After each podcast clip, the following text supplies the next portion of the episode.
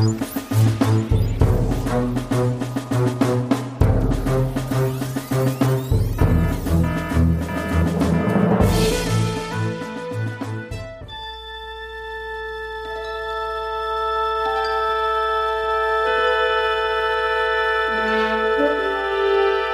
Universum. Unendliche Weiten. Dies ist der Podcast mit spannenden Themen und komplexen Antworten. Florian und Ruth dringen Galaxien vor, die nie ein Mensch zuvor gesehen hat. Und all das bereits schon ein Jahr. Happy Birthday. Ja, wir sind in der Geburtstagsfolge von Das Universum. Hallo, hallo. Das war ja ein großartiges Intro, bitte. Ja, das stammt von Rick, der uns das geschickt hat zum Geburtstag und ich konnte es leider nicht komplett spielen. Ich habe es gekürzt, weil ich vermute, wenn man das noch zu Ende gespielt hätte, dann hätte vielleicht irgendwie Probleme bekommen mit Copyright oder sowas, weil äh, die Star Trek Melodie uns nicht gehört. Darum habe ich es ein bisschen abgekürzt. Ich spiele es dir nachher dann äh, vor, wie du damit das komplett hören kannst. Aber wir haben sehr talentierte und begabte Hörerinnen. Ja, tatsächlich. Also fest. vielen Dank, äh, Rick, für dieses schöne Intro. Es kommen dann im Laufe der Folge noch mehr Geburtstagswünsche, weil wir ein Jahr Universum feiern. Also wenig für ein Universum eigentlich. Eigentlich schon, ja.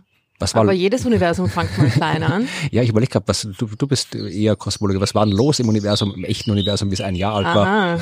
Das ist lustig, dass du das fragst, weil ich habe das vorbereitet. Ernsthaft? Ja. Ich bin beeindruckt. Zur Abwechslung mal eine Frage, die ich sofort beantworten kann. Nein, ich habe mir das tatsächlich angeschaut. Cool. Für die Geburtstagsfolge, für ein Jahr. Ich mir gedacht, mhm. naja, ein Jahr, was macht man da? Mal schauen, was im ersten Jahr des echten Universums so los war. Und es lässt sich eigentlich auch ziemlich schnell zusammenfassen, weil im ersten Jahr des Universums war, naja, also alles, was sich da abgespielt hat, beziehungsweise die wichtigen Dinge, die interessanten Dinge, die aufregenden Dinge, waren eigentlich in den ersten drei Minuten schon wieder vorbei. Oh je. Und dann war irgendwie nicht mehr so viel. Also es war natürlich schon noch einiges, aber so ähm, die ganze ja, Inflation, die Entstehung von Baryonen, Hadronen und so weiter, chemischen Elementen, äh, Quarks und so weiter, all das ist alles in den ersten drei Minuten passiert und dann war das, das, ähm, das heiße Plasma da und hat sich weiter ausgedehnt und einfach nur sich vor sich hin gedehnt, bis es dann ungefähr knapp 400.000 Jahre später durchsichtig geworden ist und das erste Licht dann irgendwie bis zu uns kommen hat lassen. Ja, da müssen wir schauen. Wir haben ungefähr ähm, eine Folge alle zwei Wochen, also knapp 25 Folgen im Jahr und für 400.000 Jahre mal 25, ja, müssen wir so ein bisschen noch 10 Millionen Folgen oder irgendwie sowas machen, aber dann sind wir, dann wird's auch wieder interessant im genau, Universum. Und dann erfahrt ihr, was als nächstes passiert ist. Also ihr müsst noch 10 Millionen Folgen durchhalten, dann wird's interessant im Universum. ja, es ist, wie du ja irgendwie schon das letzte Mal so schön gesagt hast, oder was schon vor zwei Folgen, das Universum ist der Ort, wo auch der Hintergrund interessant ist. Genau. Das ist, ähm, bis zum Hintergrund allerdings muss man 400.000 Jahre warten. Ja, wir feiern heute Geburtstag und äh, deswegen äh, gibt es einige Dinge, die anders sind als sonst. Also das erste Mal sitzen Ruth und ich uns gegenüber, also beim Podcast. Also wir wissen nicht, dass wir das erste Mal in unserem Leben gesehen haben. Also wir haben uns vorher schon mal gesehen gehabt. Äh, aber das erste Mal tatsächlich, dass wir die Aufnahme vor Ort machen. Und ihr hört es auch am Hintergrund. Wir sitzen nicht in einem schalldichten Studio. Wir sitzen in meinem Garten. Das heißt, ihr müsst mit Geräuschen rechnen. Also ja, eh so, sowieso, aber halt mit Geräuschen, die nicht von uns kommen. Also es werden hier Vögel zwitschern. Es werden vermutlich irgendwann im Laufe der Zeit äh, diverse Kinder und Jugendliche hinterm Garten vorbei Richtung Freibad marschieren. Vielleicht tauchen Hunde auf äh, aus dem Nachbarsgarten. Das kann sein, dass das Eichhörnchen vorbeikommt. Das kommt mhm. öfter mal vorbei.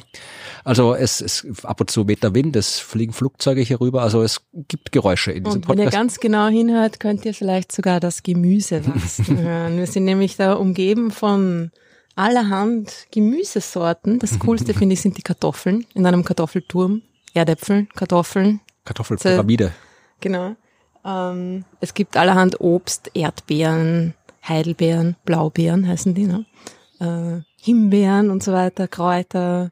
Einen Komposthaufen sogar. Also wirklich, wirklich ein, ein vorbildlicher Garten, Florian. Dankeschön. Ja, du bist ja Expertin für Gärten. Aber ähm, wir reden ja heute nicht über Gemüse, wir haben ja Party. Eine Geburtstagsparty macht man nicht mit Gemüse. Das, das sagst du was nicht. Ich schon. Macht man auch mit Gemüse, ja. Aber ich habe heute dachte für Party, äh, wir reden heute, die, so unsere Themen, die wir heute erzählen, sind alle partytauglich, aber ich habe auch passende Partygetränke mitgebracht. Ich habe eine schöne Auswahl an äh, alkoholischen, astronomie-relevanten Getränken mitgebracht, die wir wir müssen sie nicht alle trinken, sonst wird der, aber wir werden, ich werde auf jeden Fall alle wir werden auch Fotos machen und so weiter, damit man die auch von den Getränken, damit das sehen könnt. Und äh, wir können die Verkostung mal anfangen. Ich hole jetzt meine Kühltasche hier. ich wollte schon fragen, wo ist denn das Bier? Musst du jetzt wieder zum Kühlschrank? Aber ja. nein, Florian ist so vorbereitet. Er hat eine kleine schwarze Kühltasche also, neben sich stehen. Mit was möchtest du die Verkostung anfangen? Mit das dann bestimmtes, was ist denn, ich habe zur Auswahl. Ähm, das hier ist ein schönes Bier. Das heißt ähm, Space Diamonds. Wow fetziges Etikett. Ja. Das müsst ihr euch anschauen, bitte. Dann gibt's, äh, das ist vielleicht was für dich, Small Galaxy Everything. Boom, 8,5 Prozent Alkohol. ja. Small Galaxy Everything heißt nice, dieses nice, Bier. Nice. What is other half? Ist das die Brauerei? Wahrscheinlich, ja. Ah, ja. Und dann, das dürfte dir am besten gefallen, das ist von einer sehr netten österreichischen Brauerei von ähm, Brew Age. Ich glaube, die sind sogar aus Wien, nein, äh, Salzburg sind die, Entschuldigung. Und die haben ein schönes Bier, das heißt Dunkle Materie. Oh, das ist was für mich. ja, auch ein gutes Logo. Ja. Also mm, und das boah, hier ist von der gleichen von der gleichen Brauerei, das ist das äh, Bier für mich. Das heißt Chicxulub. das ist für mit dich. dem Asteroid. Wow. Oatmeal Stout, Leiwand. Dann gibt's noch ähm, dann gibt's noch einmal hier äh, Gamma Ray. Ah ja, natürlich. Ich glaube, das kenne ich schon. Ja, das gibt's auch im Supermarkt. Ja. Mhm. Das ist von Beaverton, ich glaube, das ist eine kanadische Brauerei. Und dann habe ich hier noch ein schönes, das ist von Bewok, die sind, glaube ich, aus Vorarlberg. The Haze Out of Space. Oh ja, yeah. das ist dann zum Schluss, ne, wenn wir nicht mehr reden können. Full of Haze äh, mit einem super Astronauten drauf. Ui, aber ich sehe gerade, ähm, den hat ein undankbares Schicksal ereilt, ja. den Astronauten, der da auf diesem Bier drauf ist. Es ist nämlich ein Totenkopf durch den Helm zu sehen. Ja, also ich habe auch noch, hm. wir haben, ich glaube, ich habe noch einen Cider im Kühlschrank, auch einen Space Bob nein, nein, Cider. Cider ist nicht so mein dann, Ding irgendwie. Es gibt noch äh, Wein. Ich habe einen äh, einen astronomischen Rotwein. Tobias Meyer, das war ein berühmter Astronom. Ich wollte gerade fragen, was hat der, was hat der Herr Meyer mit, äh, mit ja, dem Universum zu tun? Ist eine lange Geschichte. Ein berühmter dann, Astronom. Er, erzähl, Kennt man den? Eigentlich schon. Aber erzähle ich danach, jetzt kümmern wir uns um das Bier und äh, dann Astronomie Gin hätte ich auch noch, aber das, das kommt am Schluss. Also welches Bier möchtest du verkosten? Boah, also ich glaube, ich mache äh, das so, wie du vorgeschlagen hast und wir fangen einfach mit der, mit der dunklen Seite an, weil das meine Lieblingsseite ist. Dann packe ich den Rest wieder in die Kühltasche. Black IPA. Es ist auch, ähm, ui, na, auch stark. Ja. 6,9 Prozent. Reichst du mir die anderen beiden zum Einkühlen wieder? Wir haben was vor. Ja, also, also wir werden uns da jetzt nicht ansaufen, Leute, keine Sorge. wir äh, verkosten. Ja, es gibt in kleinen Mengen. Es gibt ja, ich habe ja Bier und Astronomie ist also die Kombination von Bier und Astronomie. Das ist ja was, mit dem ich mich tatsächlich auch beruflich immer wieder beschäftigt habe. Also ich habe ein Buch geschrieben, der Komet im Cocktailglas und habe einer der, der Vorträge, die ich am längsten schon halte, ist, wie viel Astronomie steckt in einem Glas Bier. Also da kann man wirklich viel erklären. Und darum bin ich immer auf der Suche nach astronomie-relevanten Bieren, also Biere, die irgendwie mit Astronomie zu tun haben. Und da gibt es erstaunlich viele, ja. Also mhm. das Problem an der Sache ist, dass sie halt nicht immer leicht aufzutreiben sind. Also meistens sind es irgendwelche Kleinstbrauereien und die dann irgendwie nur lokal verkaufen. Also in Amerika gibt's urviele, da gibt's eine Brauerei, die hat irgendwie ganz viele Sterne und Sternbilder und alles äh, benannt. Und äh, ich habe hier eine schöne Brauerei, das ist die Inspirationsbräu heißt die, ja. Das dürfte auch so eine kleine, die einmal so ein, so ein ich verlinke das dann. Ich habe es nicht geschafft, das aufzutreiben. Die haben tatsächlich Biere nach Planeten. Merkur, Mars, Venus, Sonnenfinsternis. Bier haben die all gebraut, alles. Mhm. Nicht aufzutreiben gewesen, drum müssen wir mit dem Vorlieb nehmen. Und ich öffne jetzt mal die dunkle Materie. Mal schauen, was da rauskommt. Vor allem merke ich, dass ich keinen Flaschenöffner habe. Ah nein, dann gib mir irgendein, hast du ein Feuerzeug? Ja, ich, ich suche gerade noch irgendwas. Ah, hier, ich habe eine Gartenschere. Eine Gartenschere, das ist äh, Novel. äh, wir sind ja Experten, nicht nur in der Astronomie. So, dann reich mir dein Glas. Ähm, uh, da. So, hier noch ein bisschen mit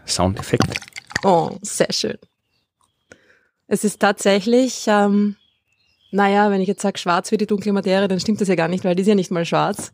Es hat eine ganz leichte, äh, rötliche, fast äh, auberginenfarbene. Also ich lese mal das. Etikett vor vielleicht, ja, das steht hier Mhm. hinten. Komm auf die dunkle Seite. Mysteriös ist sie, noch nicht nachgewiesen, dennoch notwendig zur Erklärung von Gravitationswechselwirkungen im All, die dunkle Materie. Ist das astronomisch korrekt? Ja. Äh, ja, Ja. In unserem Fall beschreibt sie die mystische Wechselwirkungen zwischen den malzigen Röstaromen eines Stouts und den floralen, fruchtigen Hopfennoten eines IPAs. Bei jedem Schluck offenbart sich eine neue Nuance. Das Black IPA will geschmacklich ständig neu erforscht werden, wie die dunkle Materie. das war dann die Marketingabteilung. Prost, ja, aber eine Prost. astronomisch informierte Marketingabteilung. Absolut. Alles Gute an uns. Ja, aufs Universum. ja, ist ganz okay. Hui. Okay. Ja. Interessante Kombi nämlich aus, ähm, aus dem Stout und dem IPA. Mhm. Das sind ja eigentlich zwei sehr unterschiedlich schmeckende Biersorten, aber es funktioniert ganz gut. Ja. Na gut, dann trinken wir noch einen Schluck und währenddessen hören wir uns noch einen Geburtstagswunsch an. Liebe Ruth, lieber Florian, ich wünsche euch alles Gute zum einjährigen Geburtstag des Universums. Ich bin Hörer seit der ersten Folge und habe jedes Mal Spaß dabei, von euch etwas über das Universum zu erfahren. Euch gibt's bei mir meistens zum Frühstück. Woran ich übrigens auch Freude habe, ist das Lernen von österreichischen Begriffen und Redewendungen. Deshalb bin ich für mehr Österreichisch im Podcast. Das geht sich auf jeden Fall aus. In diesem Sinne, herzlichen Dank, alles Gute und bis bald im Universum. Ja, das war ein Geburtstagswunsch von, äh, oh Gott, welchen Knopf habe ich denn jetzt gedrückt? Ich glaube, das war Tobias. Den da. Den habe ich gedrückt. Ich glaube schon. Nein? Bist du sicher? Den habe ich gedrückt. Drücke nochmal. Drück nochmal. Liebe Ruth, Ja. Ja, dann Entschuldigung, da war das Rico. Ja, Vielen Dank, Rico. ja, mehr österreichisch. Na, geht schon, mach mal. Ja, das Kein war jetzt- Problem. Wie gesagt, das war jetzt auch österreichisches Bier, was wir gerade hier äh, trinken. Also Ach, tatsächlich, ist das ja, eine das Österreich? ist eine Salzburger Brauerei, Pro Age, ja. Die hatten auch, die hatten auch mal ein Bier, das hieß Maltstraße, ja, das war mit so Milchstraßenthematik. Okay. Also die haben, dürften irgendjemand in der Brauerei dürften ein Faible für Astronomie haben. Dürft da was, vielleicht hören Sie uns zu. Ja, dann schickt uns eine Kiste. Vielleicht genau. Sponsoren. Ja, also äh, nur für jemand fragt, also niemand, äh, keines der Biere, alle Biere, die wir heute trinken, habe ich selbst gekauft und niemand hat sie uns gesponsert. Wir Also sind nicht käuflich, nicht mal mit gutem Bier. wir werden nicht naja. bezahlt von der Brauerei. Ach, ich hätte schon, gesagt, seit ich diesen Vortrag halte, äh, wie viel Astronomie steckt in einem Glas Bier, wünsche ich mir mal, dass ich mal in eine Brauerei eingeladen werde. Aber bis jetzt noch nicht, Nicht? passiert. Nein. Aber die bringen immer Leute Bier zu Vorträgen mit, oder? Nicht immer, aber oft, ja. Und das ist, also da habe ich auch, finde ich auch gut. Das Schönste war, wie ich in Bamberg den Vortrag gehalten habe. Bamberg ist ja so die Bierhauptstadt Deutschlands, irgendwie ziemlich wahnsinnig viele verschiedene Biere und Brauereien. Und da bin ich, glaube ich, mit zwölf oder 13 Flaschen nach Hause gegangen. Boah, das hat sich ausgezahlt. Ja, allerdings. ja, also wir trinken, bevor wir jetzt hier weiter nur übers Bier reden, kommt eine Geschichte übers Bier. Ja, ähm, genau, ich bin dran im Ablaufplan.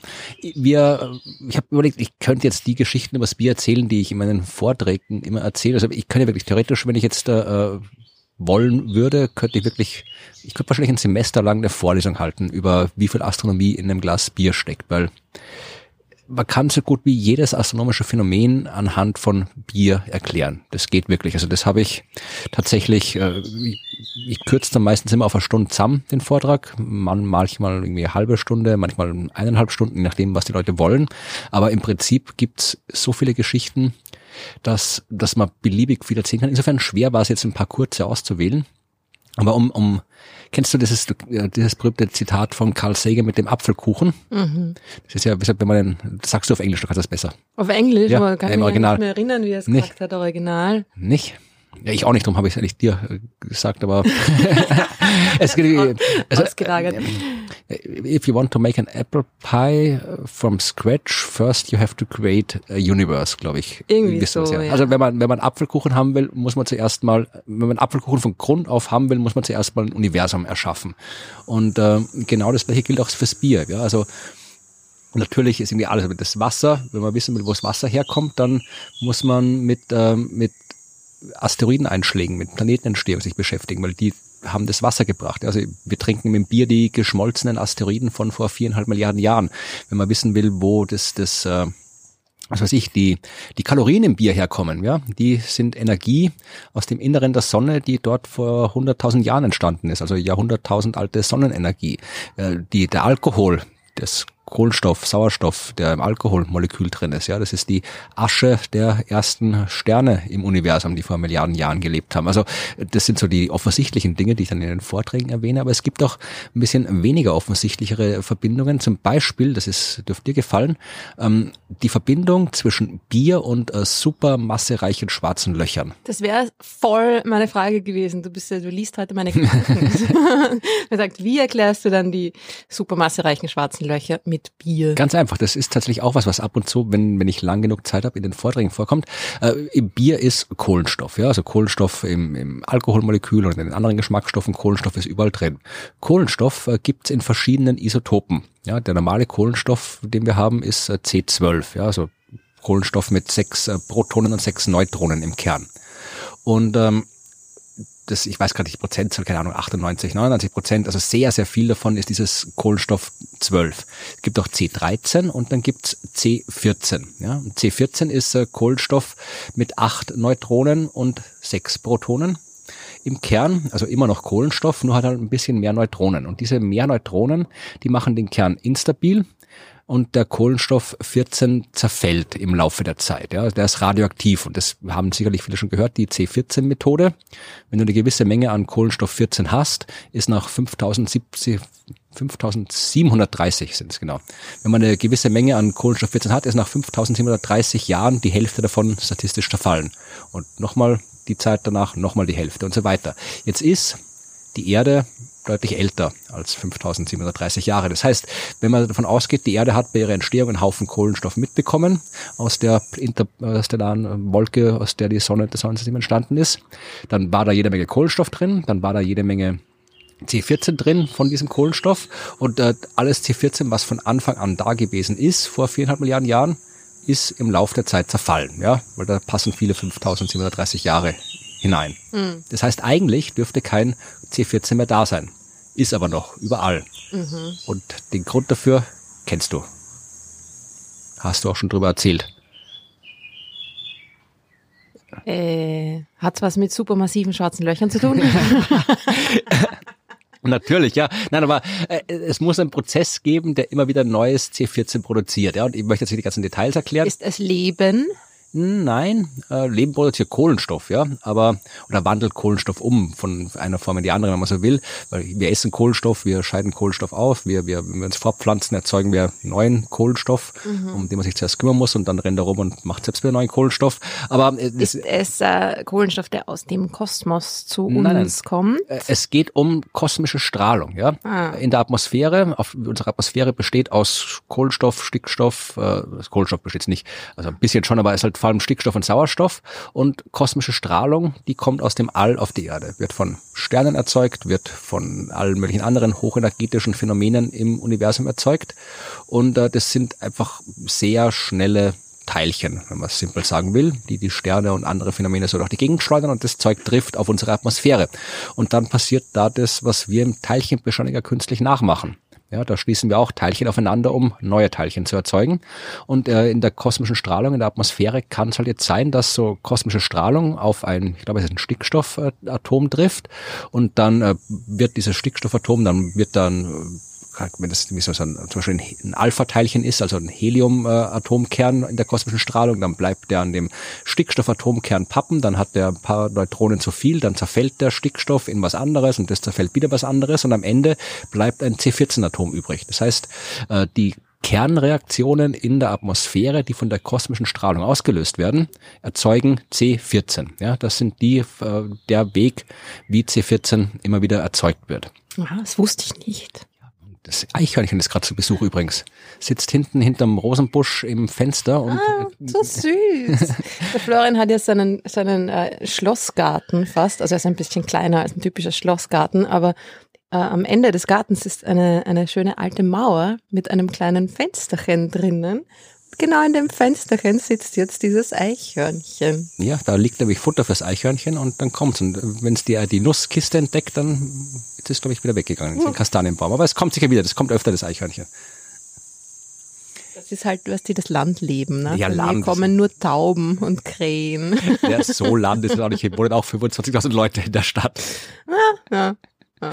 Kleinstadt. Ja, Kleinstadt. ja, ja, aber wir waren beim Kohlenstoff, Genau, ja. Also beim C14, die kosmische ja. Strahlung erzeugt den Kohlenstoff, ja. Und deswegen, äh, solange man lebt und neuen Kohlenstoff aufnimmt, wird halt immer wieder der, aus der Umgebung gibt's halt immer wieder neuen Kohlenstoff und ein Teil von dir ist C14. Ein Teil von allem, was Kohlenstoff enthält, ist C14. Ein Teil vom Bier ist Kohlenstoff 14. Das heißt, im Bier ist Kohlenstoff 14 drin. Ja, zwangsläufig. Ähm, wenn du stirbst, dann zerfällt der Kohlenstoff 14 irgendwann mal, weil du keinen neuen mehr aufnimmst und dann kannst du halt aus der Menge, die übrig ist, wenn man dich in 10.000 Jahren ausbuddelt und dann radioaktiv datiert, rausfinden, wann du gestorben bist. Also darum, Ah, alles klar, das heißt, das ist äh, das, C, das Ausgangs C14 war das, das Level an C14, das es damals zu dem Nein, das- das- Zeitpunkt, wo das nein. Lebewesen gelebt hat, Nein, hatte. ja, der Level ist halbwegs gleich, also auch nicht ganz, weil wir da halt irgendwie so, so, so radioaktive Tests und so weiter, da passiert ein bisschen was, aber im Wesentlichen geht es darum, äh, du kannst halt abschätzen, wenn du weißt, du kannst messen, wie viel C14 ist jetzt noch drin in einem Stück Holz, in einem Knochen oder was auch immer, ja. Und dann kannst du, wenn du die Zerfallsprodukte auch noch anschaust, wenn du weißt, in was C14 zerfällt und aus den Verhältnissen kannst du dann zurückrechnen, okay, äh, dieser Knochen hat vor x Jahren aufgehört, C14 aufzunehmen. Und dann weißt du, Ja. wie alt das Ding ist. Okay. Also, aber ich wollte eigentlich gar nicht auf diese Datierungsmethode raus, sondern eben auf die Prozesse, die äh, C14 erzeugen, die kosmische Strahlung. Der Großteil der kosmischen Strahlung, die auf die Erde trifft, das ist tatsächlich ähm, kosmische Strahlung von der Sonne, weil die ist uns am nächsten natürlich. Und äh, es gibt aber auch natürlich kosmische Strahlung, die von anderen Sternen kommt zu uns. Und äh, die trifft auch auf. Und dann gibt's äh, kosmische Strahlung, äh, die extrem hochenergetisch ist, also wirklich die ex mit kosmischer Strahlung mit den höchsten Energien. Und äh, so hoch, dass sie eben nicht von der Sonne stammen können, sondern wirklich von Ereignissen, von Phänomenen, die deutlich mehr Wumms haben. Und ein äh, Phänomen, das halt wirklich in der Lage ist, kosmische Strahlung so mit so enormen Energien loszuschicken ins All, äh, sind die supermassereichen schwarzen Löcher in den Zentren von Galaxien, die ja, wie du weißt, weil du da schon erzählt hast, in der Lage sind, mit ihrer Gravitationskraft in den Scheiben aus Material um sie herum äh, Material so stark zu beschleunigen und rauszuschleudern, dass die wirklich mit enormer Energie durch den Kosmos sausen. Und natürlich nicht viel, aber ein existierender Teil der kosmischen Strahlung, der, die auf die Erde trifft, stammt von supermassereichen schwarzen Löchern in den Zentren anderer Galaxien. Und ein Teil dieser kosmischen Strahlung wird auch C14 erzeugt haben. Also, wie gesagt, nicht viel, aber äh, du, du, ein Teil, äh, das ein oder andere Atom im Bier verdankt seine Existenz einem supermassereichen schwarzen Loch im Zentrum einer anderen Galaxie. Ja, so ist das. Aber ist dann ähm, genau genommen das Bier ja eigentlich nur ein, ein Platzhalter für jegliches anderes Material. Also du machst es dir ein bisschen leicht, weil du von deinen ähm, von den Besucherinnen und Besuchern deiner Vorträge gern Bier geschenkt bekommen äh, kriegst, äh, hast du das Bier gewählt als Objekt. Na, ich habe es nicht aus solchen Aber man könnte ja jegliches anderes Ding auch nehmen, weil es ist ja in allem äh, irgendwie ähm, die Materie aus dem Kosmos drinnen, oder? Natürlich habe ich jetzt nicht irgendwie aus, aus äh, ich habe es nicht aus Eigennutz gewählt. Und das stimmt natürlich, dass du diese Geschichten über alles andere erzählen kannst. Ja, habe ich auch gemacht. Also ich habe in, in Krems, der meiner Heimatstadt, die eher eine Weinstadt ist, ein Weinbau. Hast du es auf Wein abgewandelt? Genau. Tatsächlich. Ich habe das auch vor Kindern gehalten, da kannst du irgendwie mit Schokolade oder mit, mit Ja. Limo erzählen oder sonst irgendwas, ja. Ja. Also ich habe halt das Bier vor allem deswegen genommen, weil wenn Bier, da hat jeder Mensch eine Beziehung dazu. Und wenn du es selbst nicht trinkst, dann weißt du zumindest, dass es Bier gibt. Also Bier, da, da kann man halt viel drüber erzählen. Das ist, das ist ein sehr zugängliches Thema. Und Mhm. darum habe ich halt das ausgesucht, um diese Geschichten zu erzählen. Aber natürlich kann ich es über alles andere auch erzählen. Aber Bier funktioniert immer gut bei Vorträgen. Ja, und das ist halt auch, äh, ich glaube, das ist, äh, ist auch gut in der Kommunikation, weil die trockene Wissenschaft und so weiter, na, da ist das, das schafft das Bier schon mal das, das, das auflockernde Element, dass sich Leute auch irgendwie trauen, hinzugehen oder, na, dass sich Leute denken, ha, vielleicht ist das nicht ganz so langweilig wie ein Standard, ähm, Vortrag. Was willst du noch? Ich habe nur eine Geschichte, aber erzähle ich dir noch. Ja, du kannst dir aussuchen äh, Asteroideneinschläge und Bier, Sonnenstrahlung und Bier, Plattentektonik und Bier oder radioaktive Strahlung und Bier. Plattentektonik. Plattentektonik. Die Plattentektonik, ja, das ist eine schöne Geschichte, die Plattentektonik. Gut, das ist dieser, gut, die ist vielleicht ein bisschen weit Weit hergeholt? Nein, nicht so wirklich, ja. Also das ist nicht weit hergeholt, aber es hat ja alles mit allem zu tun, ja. Also Bier ist immer Bier. Das Problem mit Bier ist, ich weiß nicht, ob du schon mal Bier gebraut hast. Ja. Echt? Ja. Ja. Und ist es was geworden? Ja, Und- war super.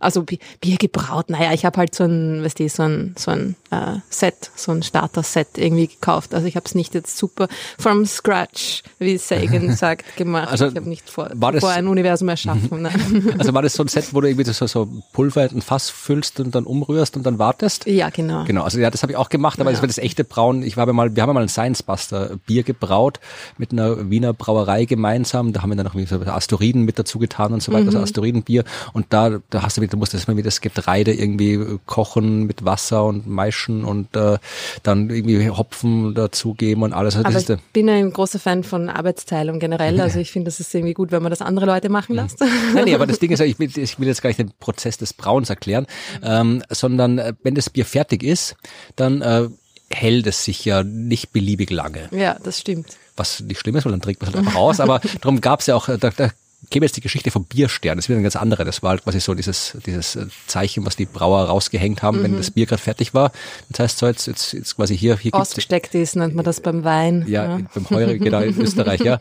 Aber äh, das ist halt quasi hier, das, das, das, das Bier ist jetzt fertig und jetzt kommt's alle und trinkt's, weil sonst wird schlecht. So, aber dann hat man irgendwie, es gab ja heute, lege ich das Bier in den Kühlschrank, ja, damit sich äh, mit schön gekühlt und haltbar bleibt, aber Kühltechnik gab's noch nicht so lange. Und äh, früher hat man ja sich ein bisschen mehr anstrengen müssen, um Bier zu lagern. Da gab's halt die berühmten Bierkeller. Ja, und äh, Bierkeller sind halt dann besonders gut, wenn's, wenn du sie, wenn es jetzt nicht einfach irgendwie ein Loch ist, dass du die Erde gräbst, kannst du auch machen, aber wenn du ähm, eine natürliche Höhle hast, ja, so im Gestein, dann ist es natürlich noch besser. Und deswegen äh, haben wir da den Einfluss der Plattentektonik, ja, weil die sorgt dafür, dass wir sowas, dass solche Dinge eben entstehen können, diese unterirdischen Strukturen, wo du dann eben Bier einlagern kannst. Und so sind übrigens auch die Biergärten entstanden aus den Bierkellern, ja, weil du hast da quasi diese Keller gehabt und damit es oben drüber äh, im Sommer schön kühl bleibt, hat man da Kies aufgestreut, große Bäume gepflanzt, damit die Blätter das beschirmen und dann haben wir gedacht, okay, jetzt haben wir das hier da stehen, dann stellen wir Tische dazu und trinken wir Bier dort. Ja, also das ist, wie gesagt, ich habe jetzt, ich, ich verlinke noch einen Artikel, wo ich noch mehr geschrieben habe äh, zu dem Plattentektonik und so weiter, also wie diese ganze Sedimentation und wie diese Höhlen entstehen und äh, was, wie, wie es mit Höhlen auf anderen Planeten ist und so weiter. Aber Aber am Mars gibt's doch sicher auch Höhlen ohne Plattentektonik. ja, aber das sind, das sind äh, Höhlen, die dann vermutlich äh, entstanden sind, als der Mars noch tektonisch aktiv war, weil der Mars hat ja Vulkanismus gehabt, da kannst du auch so Lavaröhren zum Beispiel Ja, kriegen, ja. die dann entstehen. Und äh, aber das, der Mars ist halt, ich weiß, da passiert halt jetzt nichts Neues mehr. Hm. Naja, weil halt auch irgendwie kein Wasser mehr da ist, dass das, das Genau. Höhlen aushöhlen kann. Ja, also wie ja, gesagt, wir brauchen Okay. Na gut, na gut. Abgesehen davon, dass halt, wie gesagt, wenn man es jetzt ein bisschen eng weiterfasst, das Thema, ja, äh, du brauchst auch Plattentektonik und geologische Aktivität, damit ein Planet überhaupt lebensfreundlich sein kann. Ja, das ist ganz wichtig, damit du irgendwie so einen Kohlenstoffzyklus hinkriegst, dass das CO2 sich nicht in der Atmosphäre ansammeln kann, so wie die Venus zum Beispiel ist deswegen unter anderem so heiß, weil da alles CO2 in die Atmosphäre reingegangen ist, aber du keine tektonischen Prozesse hast, die CO2 wieder rausholen. Das heißt, die Venus hat nicht mehr CO2 als die Erde, aber bei der Venus steckt das ganze CO2 halt in der Atmosphäre und bei uns ist zumindest zum Teil noch im Boden. Ja, wir tun zwar unser Bestes, alles rauszuholen und zu verbrennen, aber äh, es ist also Tektonik ist allgemein wichtig, dass es Leben geben kann und äh, ja, was nutzt das Leben ohne Bier? Ja, also ich verlinke mal, das war eine Serie, die ich vor einiger Zeit geschrieben habe. Ja, also radioaktive Strahlung und Bier ist auch ganz cool. Da geht es um, um äh, Pflanzenzucht, die man ja mit, mit äh, früher und heute zum Teil immer noch, äh, wo du wenn du neue Pflanzenvariationen schaffen willst, die du halt irgendwie radioaktiv bestrahlst, damit das Ah, da müsst passiert. ihr mutieren oder was? Ja, da gab es diese, Echt? ja, das ist aber tatsächlich, das ist ja, das ist äh, teilweise absurd, ja, diese Geschichte. Also das hat man so so radioaktive Gärten waren. Das ja, du hast quasi so in der Mitte war so eine Strahlenquelle, aber so radioaktives Material hingeschnitten und rundherum in Kreisen Pflanzen angepflanzt. Also je näher, desto stärker war die Strahlung, dass sie ausgesetzt waren. Und dann hat man halt geschaut, was, äh, wie mutieren die, was wächst da raus und hat geschaut, ob irgendeiner dabei ist, die Ob halt man da dann, was verwenden kann. Genau, und die ja. hat man einfach genommen und weitergezüchtet, ja. Ja. Das heißt, so sind ganz viele, also ganz viel von dem Obst und Gemüse, was du kaufst im Supermarkt, Mhm. ist so entstanden, ja. Und in dem Artikel, den ich damals geschrieben habe, eben auch Hopfensorten sind so entstanden, ja. Und das, das Coole ist ja, das Coole, eigentlich das, das ein bisschen seltsamer ist ja, dass zum Beispiel diese Methode, wenn die, die ich weiß gar nicht, wie intensiv die heute noch verwendet wird, aber ähnliche Methoden werden halt verwendet. Und wenn du sowas machst, da, da musst du halt nichts deklarieren, dass du das gemacht hast. Das ist halt einfach, ja, kannst du einfach machen und dann kannst du es irgendwie meinetwegen auch, auch kannst du dann kannst, kannst das Bio-Obst verkaufen, wenn du es entsprechend anpflanzt. Aber wenn du halt dann, also wenn du das quasi einfach schaust, was zufällig irgendwo irgendwie mutiert und wenn du das brauchen kannst, dann nimmst du das. Aber wenn du das gleiche, die gleiche Mutation irgendwie halt mit den neuen gentechnischen Methoden machst, wo du das wirklich absolut gezielt machen kannst, dann ist es äh, Gentechnik und du musst das deklarieren und kannst es auf der halben Welt nicht verkaufen. Hm. Wenn du aber quasi zuerst mit Gentechnik gezielt was äh, quasi baust, damit du weißt, okay, das ist es, was ich haben will, und dann dir irgendwo ein radioaktives Teil hinstellst und wartest, bis das äh, zufällig mutiert, das rauskommt, was du vorher quasi gentechnisch gebaut hast, dann kannst da kannst es gibt keine keine Methode, keinen Weg, den Unterschied zwischen beiden festzustellen, aber dann Okay. kannst du es nehmen und verkaufen, ohne deklarieren. Also die Gesetzgebung ist da sehr konfus, was das angeht alles. Ja, ja, das ist halt alles eine äh, leider eine recht emotionale Ja. Gesetzgebung oder beziehungsweise die Gesetzgebung beruft sich auf äh, emotionale Befindlichkeiten, die Ja, aber jedenfalls das, also ich verlinke stark sind, ja. Ich Mhm. verlinke die Arbeit, es ist, glaube ich, der, der Diamant, ah, nicht, Entschuldigung, nicht Hopfen, es war Barley. Barley ist äh, Gerste, oder? Mhm. Ja. Äh, Diamantgerste in, Tschechos, in der Tschechoslowakei, eine Arbeit von 1966. Da, die hat man quasi durch diese radioaktive Bestrahlung so erzeugt. Ah, Okay. Und ist dann ein gutes Bier draus geworden aus Gute dieser Frage. Gerste? Ja, ich glaube, die Tschechen haben ein gutes Bier, oder? Ich glaube, das, das, das kann man nicht vorstellen, das dass ist die, die Tschechen furchtbares Bier, ja. ja. Also das ist die, das war meine Partygeschichte. Trink Prost. Also Schluck Bier, Prost, hast Genau, mehr, du musst warten. leer. Ja, du musst warten. Es war nur ein kleiner Schluck zu meiner Verteidigung. Ja, wir, wir betrinken uns hier nicht. Noch nicht. Ja, dann spielen wir noch einen Geburtstagsgruß Ja, und ich trinke mein Bier aus, dass wir das nächste aufmachen können. Cool. Alles Gute aus dem Universum, ans Universum, an eines der jüngsten Universen, das ich kenne mit einem Jahr. Ich freue mich über diesen Podcast, äh, dass es ihn gibt, dass er so lockerflockig auf, äh, Themen aufbereitet, die durchaus auch mal etwas anspruchsvoller sind. Ich höre ihn meistens äh, im Auto, wenn ich unterwegs bin. Ich bin beruflich viel äh, unterwegs und äh, freue mich da immer mal etwas Input. Und erfahren habe ich von dem Universum wahrscheinlich über irgendeinem, über ein äh, Shameless Self-Plugin in einem anderen Podcast, sei es die Vrindwissenschaft oder äh, die Sternengeschichten, die ich auch äh, allen, die sie noch nicht kennen, sehr empfehlen kann. Ähm, und freue mich auf viele weitere Jahre mit dem Universum. Ja, das war Tobias und wir freuen uns auch auf viele weitere Jahre mit dem Universum. Viele, viele weitere Jahre. Vielleicht nicht ganz so viele, wie das Universum schon hat mittlerweile. Ich glaube, da kann man nicht aufholen. Wahrscheinlich nicht. äh, Mm. Zeitreisen nicht erfinden, dann wird es schwierig. Nein, aber äh, wir werden uns bemühen. Genau. Äh, bevor wir zu deiner Partygeschichte kommen, auf die ich schon sehr gespannt bin, auf deine astronomische Partygeschichte, habe ich gedacht, wir machen einen kurzen Rückblick auf das Jahr. Macht man ja so. Ah, ja, okay. Also wir haben 27 Episoden veröffentlicht, äh, beziehungsweise eigentlich 28, ja, das ist die Nummer 27, aber wir haben es ja wieder so schön konfus gemacht. Das heißt, wir haben mit Nummer 0 angefangen. Sonst wären wir ja keine Astronomen, wenn wir nicht irgendeine lustige Rechnung damit ein, einbeziehen würden. Also ist das die 28. Episode, die ihr hört, aber die mit der Nummer 27, weil die erste Episode die mit der Nummer 0 war. Äh, Und wir haben insgesamt, also ich habe jetzt hier die Statistik, das sind alles irgendwie so äh, Analytics-Statistiken von unserem Host Podigy. Also über die Metrik von Podcasts habe ich ja schon oft in anderen Podcasts gesprochen. Das ist immer schwierig, aber ich sage einfach mal die Zahlen. Wir haben äh, jetzt in diesem Jahr, sagt mir die äh, Analytics, 470.000 Downloads und Streams gehabt. wow. Wir haben über dieses Jahr 218.000 Hörerinnen und 210.000 Abonnentinnen. Also äh, der Unterschied ist, glaube ich, diejenigen, die es irgendwo tatsächlich so bei irgendwas auf Abonnieren geklickt haben, bei Spotify, bei Apple Podcasts, bei irgendeinem anderen. Und äh, der Rest sind die, die halt auch einfach so im, im auf irgendwie auf der Homepage auf Play drücken oder das irgendwie sonst so quasi hören, ohne es irgendwie abonniert zu haben, glaube ich. Aber auf jeden Fall so um die 200.000 Leute, die uns zuhören. Das ist okay. Und, das ist so ist okay, ist mehr als okay, würde ich sagen. und äh, momentan jetzt sind wir ziemlich stabil bei ungefähr 50, über 50.000 Downloads pro Monat. Ja, also so pro Folge sind zwischen 15.000 und 20.000 Downloads im Schnitt. Und ich habe auch rausgesucht, was unsere Top-Episoden waren. Ja, die Top drei Episoden mit den meisten Downloads. Aha. Also was schätzt du, erinnerst du dich überhaupt noch an, was wir gemacht haben? Mein Gedächtnis ist ähm, sehr schlecht. Ja, also was glaub, hast du eine Idee, was die, die, die meist downgeloadete Episode war? Ich glaube, die mit den Aliens war sehr populär, die Haystack, The Needle in the Haystack. Genau, das, ist, das ist die, das war, schlecht, das ne? war die Episode mit der Nummer 6, Aliens im achtdimensionalen kosmischen Heuhaufen. Ja. Also wo wir über die Schwierigkeiten gesprochen haben, was für Parameter man alle berücksichtigen muss, wenn man nach Aliens suchen will.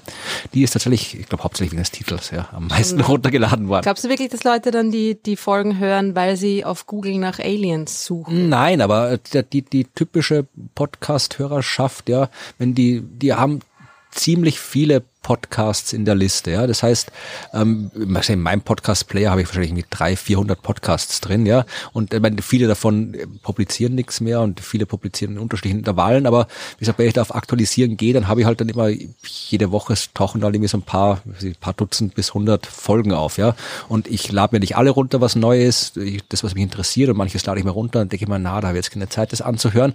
Also ich glaube durchaus, dass viele halt dann sagen, okay, das ist ein cooler Titel, das höre ich mir jetzt an oder dann halt sagen, ja, der Titel spricht mir jetzt, da, da, ja, das, da, den lasse ich mal bleiben und höre mir die nächste Folge wieder an oder sowas. Ja, also dass das nicht jetzt unbedingt Leute sind, die es googeln und dann finden, sondern einfach, dass ein Titel, der spektakulär klingt, eher dazu führt, dass die Leute den Podcast, den sie dann eh schon abonniert haben, dann auch tatsächlich hören und nicht irgendwie halt äh, die, also nicht quasi zurückreihen gegenüber den anderen Podcasts. Äh, der zweit, was ist der zweithäufigste Podcast? Kann man auch drauf kommen, die zweithäufigste Folge. Was das mit der dunklen Materie? Nein, das ist tatsächlich, also normalerweise ist es bei den, bei den meisten Podcasts ist das die am meisten downgeloadete Folge, nämlich die erste. Ja, also die Nummer null, null Nummer mit Ah. Asteroiden hieß es, weil natürlich Leute, die einen Podcast irgendwo sehen, ich mache es immer so, ich höre mal, wenn ich einen neuen Podcast habe, äh, höre ich mir mal die aktuellste Folge an und dann höre ich mir die erste Folge an. Okay. Und umgekehrt, also beziehungsweise oft mache ich es umgekehrt. Ich höre mir die erste Folge an und dann schaue ich irgendwie die aktuellste Folge. Also wenn dann halt immer noch, wenn es immer, wenn es in beiden Fällen noch okay ist, dann weiß ich, okay, da, da ist Konsistenz quasi da in der Qualität, dann kann man sich's anhören. Aber äh, viele fangen halt äh, bei der, am Anfang an, sinnvollerweise. Das heißt, die, die erste Folge ist, also auch bei den Sternengeschichten ist die erste mit Abstand die am häufigsten runtergeladene Folge. Also in dem Fall haben die Aliens quasi das Muster gebrochen und Ja, haben die schön. Danke, erste Folge auf. Platz zwei geschafft. Ja, Und- bei der, bei der, bei der Nullnummer habe ich ja irgendwie noch recht, recht, äh, weiß ich nicht, ko- konfus vor mich hingestammelt die ganze Zeit, oder? Ich stammel immer auf konfus ja, vor mich hin. naja. Wenn du das sagst.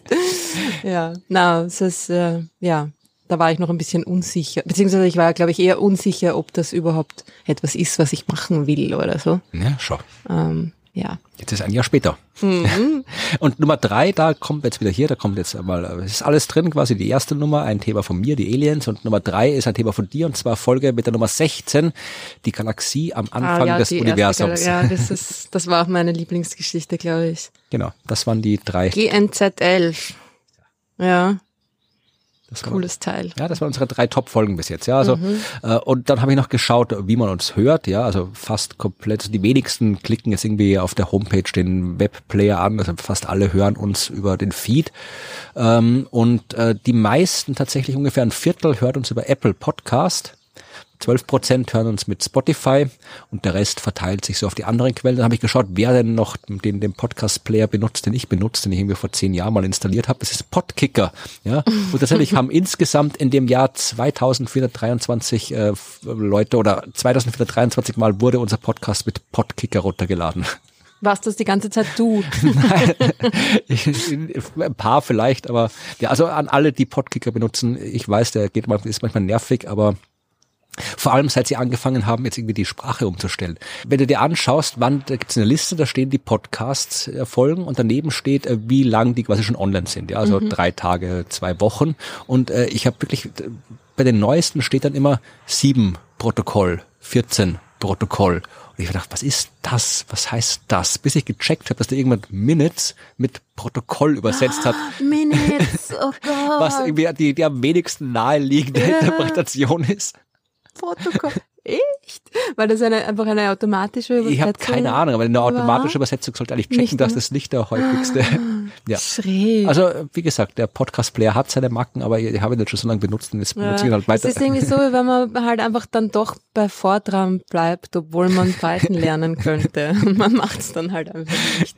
so ungefähr, ja. Und dann die letzte Statistik, ja, ähm, welche, aus welchen Ländern hört man uns zu? Ah, Äh, auf Platz eins liegt, wenig überraschend, Deutschland? Genau, ungefähr 400.000 Ihr Downloads. seid halt einfach mehr.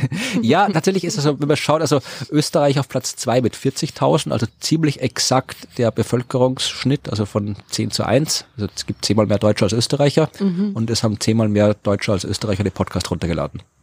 Also das ist ganz gut. Ich weiß jetzt nicht, wie die deutschsprachigen Schweizer sich da einsortieren. Äh, Die liegen auf Platz drei mit 14.000. Also ich da weiß ich, ob das auch proportional dann passt. Könnte ungefähr hinkommen, vielleicht ein bisschen weniger, Hm. als es proportional. Ja, das, das ja. Äh, Dann als, als noch die weiteren deutschsprachigen Länder, Liechtenstein hat uns 18 Mal runtergeladen. Also, also Hallo Liechtenstein! ja, ich, ich bin ja tatsächlich regelmäßig dort, weil wir da mit den Science Busters immer im, im TAC, äh, im, im, im Schan auftreten und es ist cool. Liechtenstein ist schon ein cooles Land. Also vom, du gehst halt spazieren. Ich kann mich erinnern, wie ich das erste Mal dort aufgetreten bin, in den Schan, also quasi der Haupt, es ist nicht die Hauptstadt, sondern aber der Ort mit den meisten Einwohnern, irgendwie so 5000 und ein bisschen was. Und ich bin irgendwie morgens nach der Show dann irgendwie aufgestanden und ein bisschen spazieren und schau mal Liechtenstein an und gehe und gehe und gehe und auf einmal stehen verdutzte Hauptstadt. Ich war, aha, okay, bist schon in der Hauptstadt. und wenn du dann die, zu weit in die eine Richtung gehst, dann bist du draußen auch wieder aus dem Land. Also es ist, es ist schon lustig irgendwie. Vor allem man trifft auch ganz selten Liechtensteiner oder Liechtensteinerinnen. Also die Leute, die im Theater, das sind alles irgendwie Schweizer und Österreicher, die halt dort arbeiten. Und die, man wird auch urschwer Licht, äh, Staatsbürger von Liechtenstein. Da müssen, glaube ich, alle anderen abstimmen darüber, ob du darfst oder nicht. Bei jeder einzelnen Person. Also das ist schon, das ist schon Gut, selten. gibt nicht so viele, aber. Wie viele Liechtensteiner gibt's, weißt du das? Keine Ahnung. Ah. Aber es ist ein, also War ich noch nie Liechtenstein. Nicht? Ja, Muss ich- ich mal. Ja, es ist ein cooles, es ist nett dort. Also es ist klein, aber es ist eine schöne Landschaft. Du hast unterschiedliche Landschaft. Ja, du kannst das eine End ist am, am Rhein, da ist alles schön flach und Rhein und so weiter. Und dann gehst du irgendwie zehn Meter nach drüben und stehst mitten im, in dem Gebirge wo in den 2000ern. Ein sehr komprimiertes Land. Ja, Ein also bisschen was von allem. das Eichhörnchen turnt gerade am Vogelhaus rum, wenn du dich umdrehen willst. Süß. Ja, Das ist ein recht dunkles Eichhörnchen. Ja, wir haben drei, die hier immer rumlaufen. Ja, also es gibt irgendwie so, ich glaube, so, so ein- eins ist eher dunkel, ein paar sind eher so rötlich und kleiner. Ich glaube, die sind noch, noch jung und die turnen immer rum und schnappen sich entweder äh, Sonnenblumenkerne aus dem Vogelhaus und ab und zu äh, holen sie sich Nüsse aus ihrer eigenen Nussbox Da und wieder. laufen ist rum. Süß.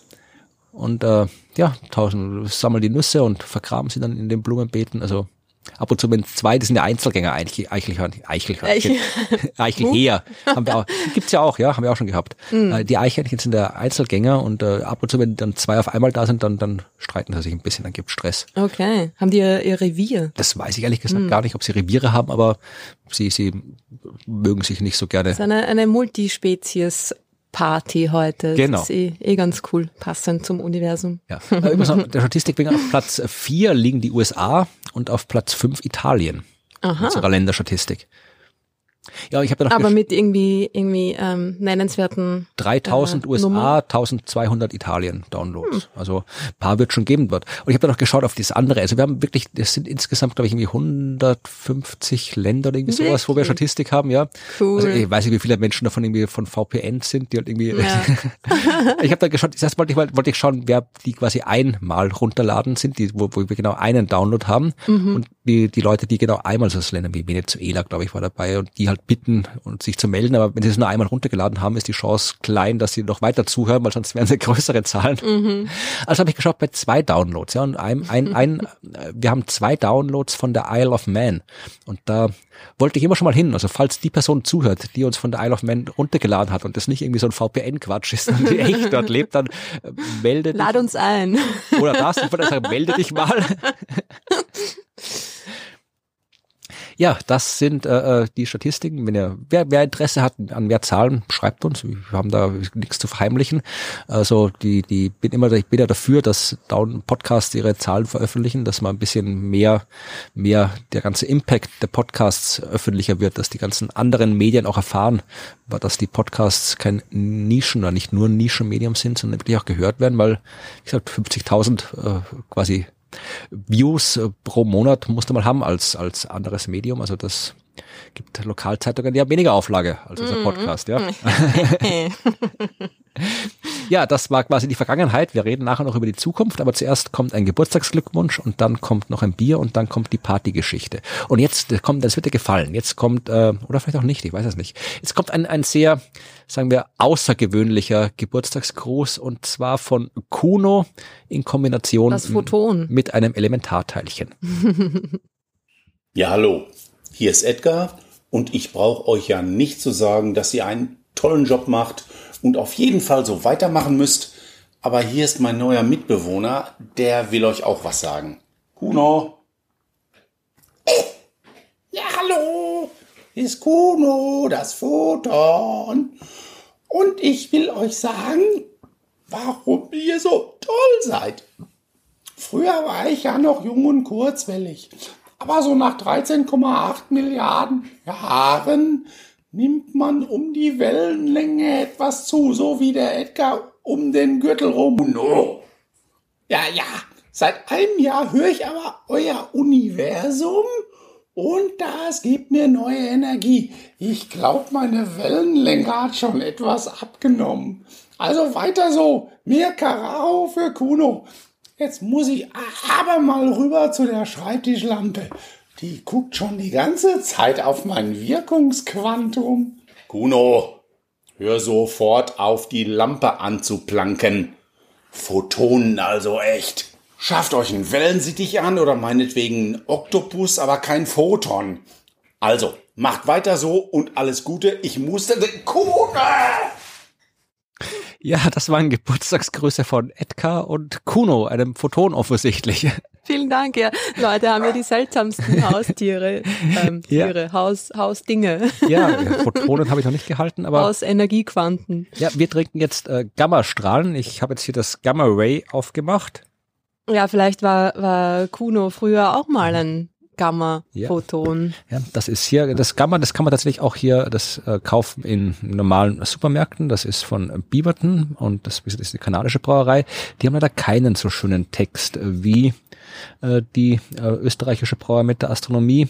Man sieht hier nur Typen, die sich mit Gammastrahlen beschießen und UFOs, aber ja, wir nehmen alles. Wir nehmen alles. Aber es ist sehr passend, weil Gamma ist ja das, der, der ursprüngliche Name des Photons, beziehungsweise das Zeichen, das Gamma-Zeichen des Photons kommt ja irgendwie Du hast recht. von der Gammastrahlung. Insofern ist es wahnsinnig passend. ist mir noch nie aufgefallen, dass Hm. das Photonzeichen, klar, es ist ein Gamma, das Zeichen, aber das, hab ich noch, die Verbindung haben wir noch nicht hergestellt. Na schau, auch mal was Neues von mir. Dann Prost auf Gamma. Und auf Edgar und Kuno. Ja, und jetzt bist du dran Hm. mit deiner Geburtstagsgeschichte. Genau, na meine Geburtstagsgeschichte äh, ist eh die, die wir am Anfang schon ein bisschen gestreift haben. Ich habe mir einfach mal äh, das erste Jahr des echten Universums ein bisschen genauer angeschaut. Ähm, das haben wir ja eh auch schon so ein bisschen gestreift in den in der einen oder anderen Folge, so mit ähm, Inflation und Expansion und so weiter. Ähm, genau, und wie gesagt, ich habe mir gedacht, hm, mal schauen, was, was passiert im ersten Jahr des Universums, sicher viel spannendes Zeug und in Wirklichkeit ist halt einfach nach ein paar Minuten dann schon alles wieder vorbei. Aber die ersten paar Minuten, die haben es schon ziemlich in sich, muss ich sagen. Waren sie besser als die ersten paar Minuten unseres Podcasts, der ersten Folge? Naja, äh, äh, äh, energetischer wahrscheinlich. Ereignisreicher wahrscheinlich auch. Ähm, ja, heißer, dichter, äh, schneller, äh, also eigentlich, eigentlich auf fast allen äh, Skalen. Beim Dichter kann man Irgendwie. tun, wenn man alles Das, da, da können wir nachhelfen. genau. Und was ich auch interessant fand, ist irgendwie so mal so generell die, die, die Begriff, Begriffsklärung irgendwie so Urknall und Urknalltheorie, ne? weil viele Leute sind irgendwie so, was ist beim Urknall passiert? Also in der Wissenschaft beschäftigt man sich ja eigentlich nicht mit dem Urknall, also mit dem, mit dem mm, Ursprungsmoment, sondern mit all dem, was danach passiert ist. Ne? Und diese Urknalltheorien, die fangen auch erst nach dem Urknall eigentlich an und beschreiben so generell eben dieses, äh, diese erste Zeit des Universums, bis es durchsichtig geworden ist. Also ähm, das erste Jahr, quasi die ersten 400.000 Jahre ähm, genau des Universums. Ich meine, es gibt schon eine theoretische Physik und Kosmologie, da gibt schon auch äh, Menschen, die sich damit äh, überlegen, wie das Universum, was- der Urknall ist, also äh, was, ob das ob quasi vor dem Urknall was war, ob da quasi das Universum so ein zyklisches Ding ist oder hier Stephen Hawking mit seinem No-Boundary-Dingens, also das Universum quasi in imaginärer Zeit ohne Anfang und was der sich für ihre Sachen da irgendwie zusammen Ja. gedacht hat. Also das ist auch Teil der, der Wissenschaft, sich mit dem Urknall zu beschäftigen, aber die, das, was man so unter dieser normalen äh, Urknallhypothese, die Urknallkosmologie, das ist schon, also da, wie du gesagt hast, das beschäftigt sich mit dem, was danach passiert ist. Das genau, ist, ja. und das ist auch das, wo man dann sagt, dass der Urknall äh, irgendwie die, die am besten durch Beobachtungen belegte Theorie ist, die wir haben. Da meinen wir auch irgendwie die, die Also, Zeit dann glaub, die- danach quasi. Ne? Also ich glaube, die Quantenmechanik ist noch ein bisschen besser. Also da haben wir die, Tatsächlich? ja, also die Quantenmechanik, also da kannst du Vorhersagen treffen. Du kannst irgendwie so die äh, Naturkonstanten, äh, bis auf die Gravitationskonstante, die ist notorisch schlecht, äh, experimentell bestimmt und berechenbar, aber sowas wie, wie, keine Ahnung, Elementarladung und sowas, ja, das kann dir die Theorie auf, weiß ich, 10, 15 Kommastellen vorhersagen, den Messwert. Also der, die Quantenmechanik ist, glaube ich, da tatsächlich die Nummer eins, was, womit die Vorhersagen Übereinstimmung mit Beobachtungen zusammenpasst. Aber die, die, Okay, aber die sind auch, die Dinge sind auch so viel kleiner, dann ist es ja auch gar nicht so schwer, die so genau festzustellen, weil sie ja klein sind, darum sind ja die Fehler auch kleiner, oder? ja, aber das Universum nach dem Urknall war auch nicht groß. Das stimmt, das war sehr schnell, sehr groß. Ja. Genau, ich habe Aber mal die- so die, die verschiedenen äh, Ä- Ä- Ähren, Ä- Äras, was ist der Plural von Ära? Eine Ära, zwei Ähren? Nein. Weiß ich nicht. Er- Erata. Eri. Ära äh, des Universums.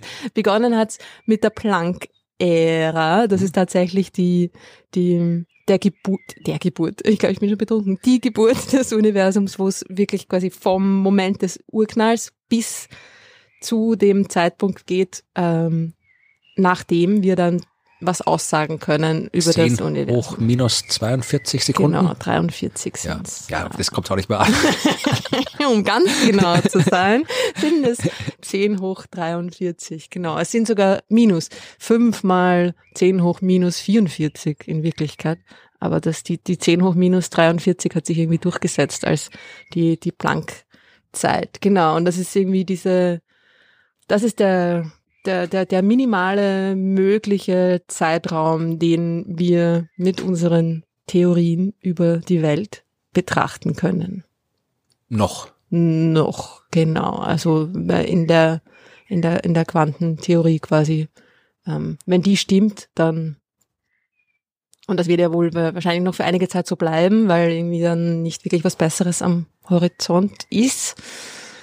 Ähm, genau, das ist die, die, die Minimalzeit. Und davor äh, war wahrscheinlich auch was. Naja, irgendwas wird schon gewesen sein, aber das Problem ist, Aber da, wir können da irgendwie keine, mit unseren äh, momentanen Werkzeug quasi, können wir da irgendwie nichts darüber aussagen. Also die Planck-Ära ist eigentlich für uns nicht näher bestimmbar. ja, du hast halt das Problem, dass du dann halt irgendwie, du hast halt, äh, das sind, da war alles, was ist, war halt äh, in dieser Zeit so nah beieinander, so dicht, so heiß, so kompakt, äh, dass du halt dann quasi die Gravitation nicht mehr vernachlässigen kannst, wenn du das beschreiben willst. Und wir wissen aber nicht, wie du die Gravitation mit der Quantenbeschreibung zusammenbringst und drum Haben ja. wir keine Ahnung, genau. Wir wissen, dass das Universum zu dem Zeitpunkt, also 10 hoch minus 43 Sekunden, ja, 0,430, unfassbar, ähm, ja, äh, 10 hoch 32 Kelvin hatte. ist auch viel. Das ist auch viel, das ist die Planck-Temperatur und dementsprechend kann man ja dann auch alle anderen quasi mm, Minimaleinheiten irgendwie fixieren. Es gibt ja auch irgendwie natürlich die Planck-Länge, die kennen wir. Und es gibt auch eine Planck-Masse, eine Planck-Ladung, eine Planck, was, was weiß ich nicht alles, äh, die halt dann quasi von den Einheiten her entsprechend dieser, dieser Minimalzeit, Länge und so weiter Ja. festzulegen sind. Die ganze Planck-Einheitengeschichte, die ist, die ist die bisschen, teilweise ein bisschen schwierig. Also, weil nicht immer sofort äh, klar ist, wie man diese Einheit interpretieren soll. Manche kann man physikalisch vernünftig interpretieren, bei manchen ist es schwieriger. Äh, Ich verlinke, äh, du willst da jetzt, ist du noch mehr Nein, nein, das aber ich, äh, ich habe ich hab mal, ich habe mal eine Sternengeschichte drüber gemacht, äh, die kann Ja. ich verlinken, da kann Ja, man cool. sich das genauer erklären lassen. Oder so genau, wie es ich weiß, was auch nicht so genau ist. Aber genauer als, als was, als es jetzt Sinn macht, das hier zu erzählen. Ja, genau. Und weiter geht's dann auch gleich, also ziemlich gleich, ne? 10 um minus 43 Sekunden. Äh, eben mit genau der Geschichte, die du schon angesprochen hast, wo sich die Gravitation von den anderen drei Kräften trennt. Ne? Also das ist auch eine, eine andere Definition, wie du es eben vorher schon gesagt hast, dass da ab dem Zeitpunkt, das ist dann die, die Gut-Ära, das Gegenteil von Schlecht-Ära. Nein, es geht um die, diese Grand Unified Theory, wo man eben versucht, die, die, die vier Naturkräfte miteinander zu vereinen. Und Das habe ich ewig lang nicht verstanden, wie das funktionieren soll, äh, dass quasi Kräfte äh, die gleiche Kraft sind und dann quasi so auseinandergehen. Also ich habe es vermutlich immer noch nicht verstanden, weil da du sehr viel Physik verstehen musst und Mathematik verstehen musst, um das zu verstehen. Aber ich hab, bin dann irgendwann mal auf eine äh, Veranschaulichung gestoßen, die für mich Sinn gemacht hat. Aha. Ich weiß nicht, welche du... Also meines Verständnisses nach geht es da einfach um, um, um die Energien, bei denen diese Kräfte dann nicht mehr voneinander zu unterscheiden sind. Also man kann dann einfach nicht mehr sagen, ist das jetzt Elektromagnetismus oder die starke Kernkraft äh, Kraft zum Beispiel. Ja, aber warum kann man das nicht sagen, wenn die Temperatur hoch ist? Das habe ich immer nie verstanden. Das kam dann in, in der, bei einer Erklärung über das Higgs-Teilchen und Higgs-Feld habe ich das dann, da, da war, ich weiß nicht mehr, wo es war, aber irgendwie hat das gut erklärt und da ist es dann rausgekommen. Okay, und zwar? Also das geht um, wir wissen ja, also die Kräfte, wenn wir in der normal, in der quantenmechanischen Beschreibung bleiben, wo quasi jede Kraft durch ein Austauschteilchen beschrieben wird. Ja, also du hast ein Photon, das Photon vermittelt den Elektromagnetismus. Die Gluonen vermitteln die starke Kernkraft und die, die, die wissen W- und Z-Bosonen vermitteln die schwache Kernkraft. Das sind unterschiedliche Teilchen mit unterschiedlicher Masse. Ja, also Gluonen haben eine Masse, Z-Bosonen, W-Bosonen haben eine Masse, Photonen haben keine rohe Masse. Und die Masse bestimmt dann auch die Reichweite und so weiter. Die, die im Prinzip die Austauschteilchen charakterisieren die Kraft. Das heißt, die Frage, äh, sind Kräfte unterschiedlich oder gleich, läuft hinaus auf die Frage, sind die Teilchen, die die Kräfte vermitteln, unterschiedlich oder gleich? Und da kommt jetzt dieser Higgs-Mechanismus rein, weil das war ja diese Idee, dass die Teilchen ihre unterschiedliche Masse zum Teil deswegen bekommen, weil es eben ein Feld gibt, das überall im Universum vorhanden ist und auf unterschiedlich starke Weise mit unterschiedlichen Teilchen koppelt. Ja, also wenn jetzt quasi ein Teilchen gar nicht koppelt mit dem Higgs-Feld, dann ähm, saust es da einfach durch, als wäre es nicht da und schaut aus, als wäre es masselos. Wenn es stark koppelt mit dem Higgs-Feld, dann äh, ja, ist es so, als würde es sich durch irgendeine zähe Masse bewegen und es schaut aus, als hätte es eine größere äh, Masse. Ja, also die Stärke der Kopplung an das Higgs-Feld bestimmt die Masse sehr, sehr vereinfacht gesagt natürlich. Und ähm, dann äh, ist die Frage, was hat das Higgsfeld früher gemacht äh, im Universum? Weil äh, bei so einem Feld kommt es darauf an, wie viel Energie im Feld steckt. ja. Und wenn du jetzt sehr viel, man kann sich so vorstellen, ja, wenn äh, du durch durch was gehst du? Du gehst durch durch du wartest durch sehr zähen Schlamm. Ja? Und äh, du bist schon 20 Stunden durch zehn Schlamm gewartet und hast nicht mehr viel Kraft. Ja, das heißt, es ist sehr schwer für dich durch diesen Das heißt, zähen ich, Schlamm. kop- ich kopple sehr stark mit dem Ja. Higgsfeld. So, wenn du jetzt aber aus irgendeinem Grund äh, dann äh, kriegst du einen Müsli-Riegel oder sonst was und hast auf einmal urviel Kraft, ja, urviel Energie und dann kannst du wie nix durch dieses äh, durch dieses äh, zähe, durch den zähen Schlamm durchsausen, als wäre er nicht da. Das heißt, ähm, je mehr Energie ein Teilchen hat, desto schneller kannst du da rumsausen. Und Energie ist ja auch äh, Temperatur. Ja? Wenn die Temperatur hoch ist, dann erhöht sich die, die Energie der Teilchen, dann sausen die schneller rum. Und äh, dieser diese Veranschaulichung, die ich da verstanden habe, war so, dass im frühen Universum war es extrem heiß. Es war extrem viel Energie auf extrem kleinen Raum komprimiert. Das heißt, alle Teilchen aller Kräfte sind wie verrückt durch die Gegend gesaust, ja, so als äh, hätten sie quasi keine Masse. Die haben alles so viel Energie gehabt, dass ihnen alle Felder komplett wurscht waren. Ja, die haben, da haben, die, die haben sich alle so verhalten, als wären sie masselos. Erst als dann sie dann Energie verloren haben, als das Universum die Temperatur gesunken ist, ja, haben dann plötzlich die Teilchen angefangen, als weniger Energie war, haben die sich langsamer bewegt und dann sind halt die Teilchen rausgekommen. Also zuerst ist quasi diese eine Kraft rausgekommen, weil die Teilchen äh, als erstes quasi ihren Schwung verloren haben, dann sind die nächsten rausgekommen und so weiter. Ist das anschaulich?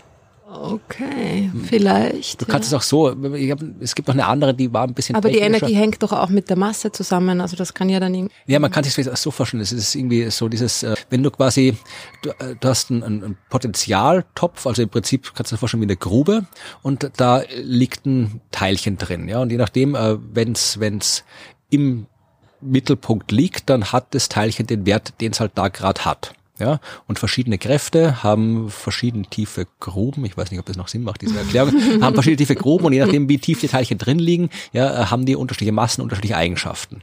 Wenn du da jetzt aber enorm viel Energie reinsteckst, ja, dann, dann können die Teilchen Sind sie alle aus der Grube draußen? nicht aus der, ja, äh, die die können halt dann beliebig am Rand der Grube rauf und runter sausen. Das heißt, wenn du enorm viel Energie hast, dann sausen alle Teilchen irgendwo da in dieser Grube rundherum, ja, und du kannst sie nicht voneinander unterscheiden.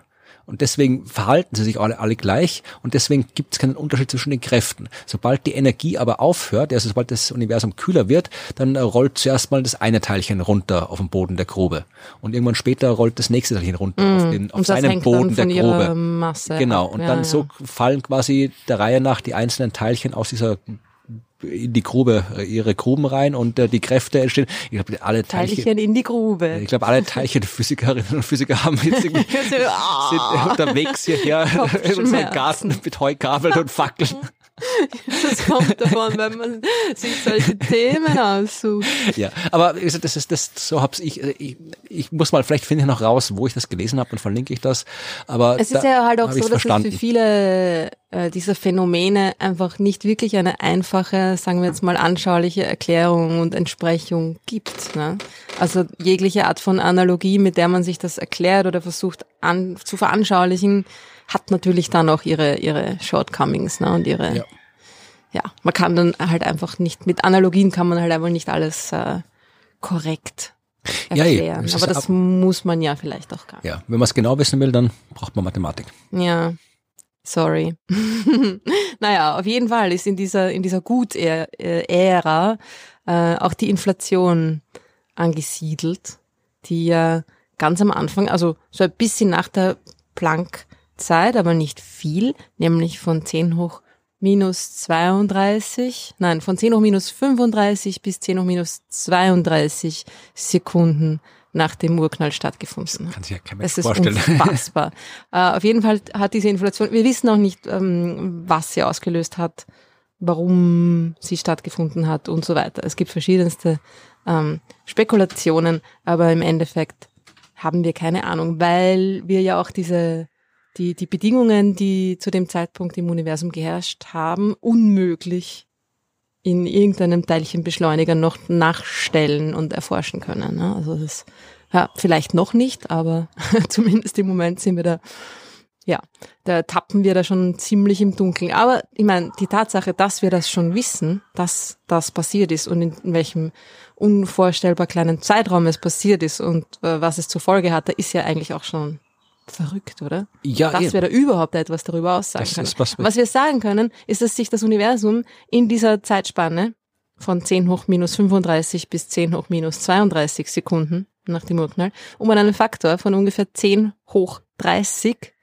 ausgedehnt hat. Das heißt, es war nachher 10 hoch 30 mal so groß wie vorher.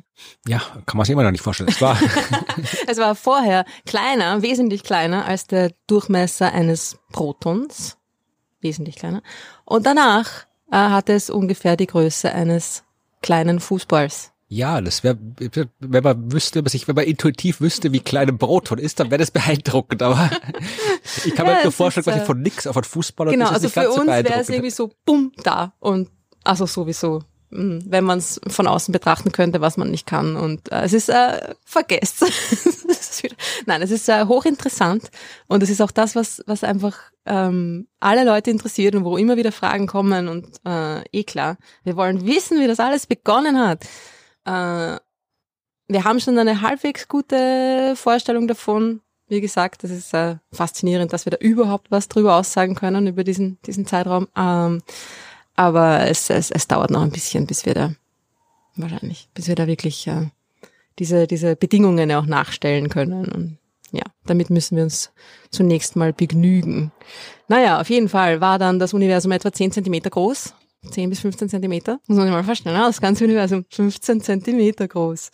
Äh, und dann begann die Quark-Ära, die Quark-Ära. Um, und das war ungefähr so bei 10 hoch minus 30 Sekunden nach dem Urknall.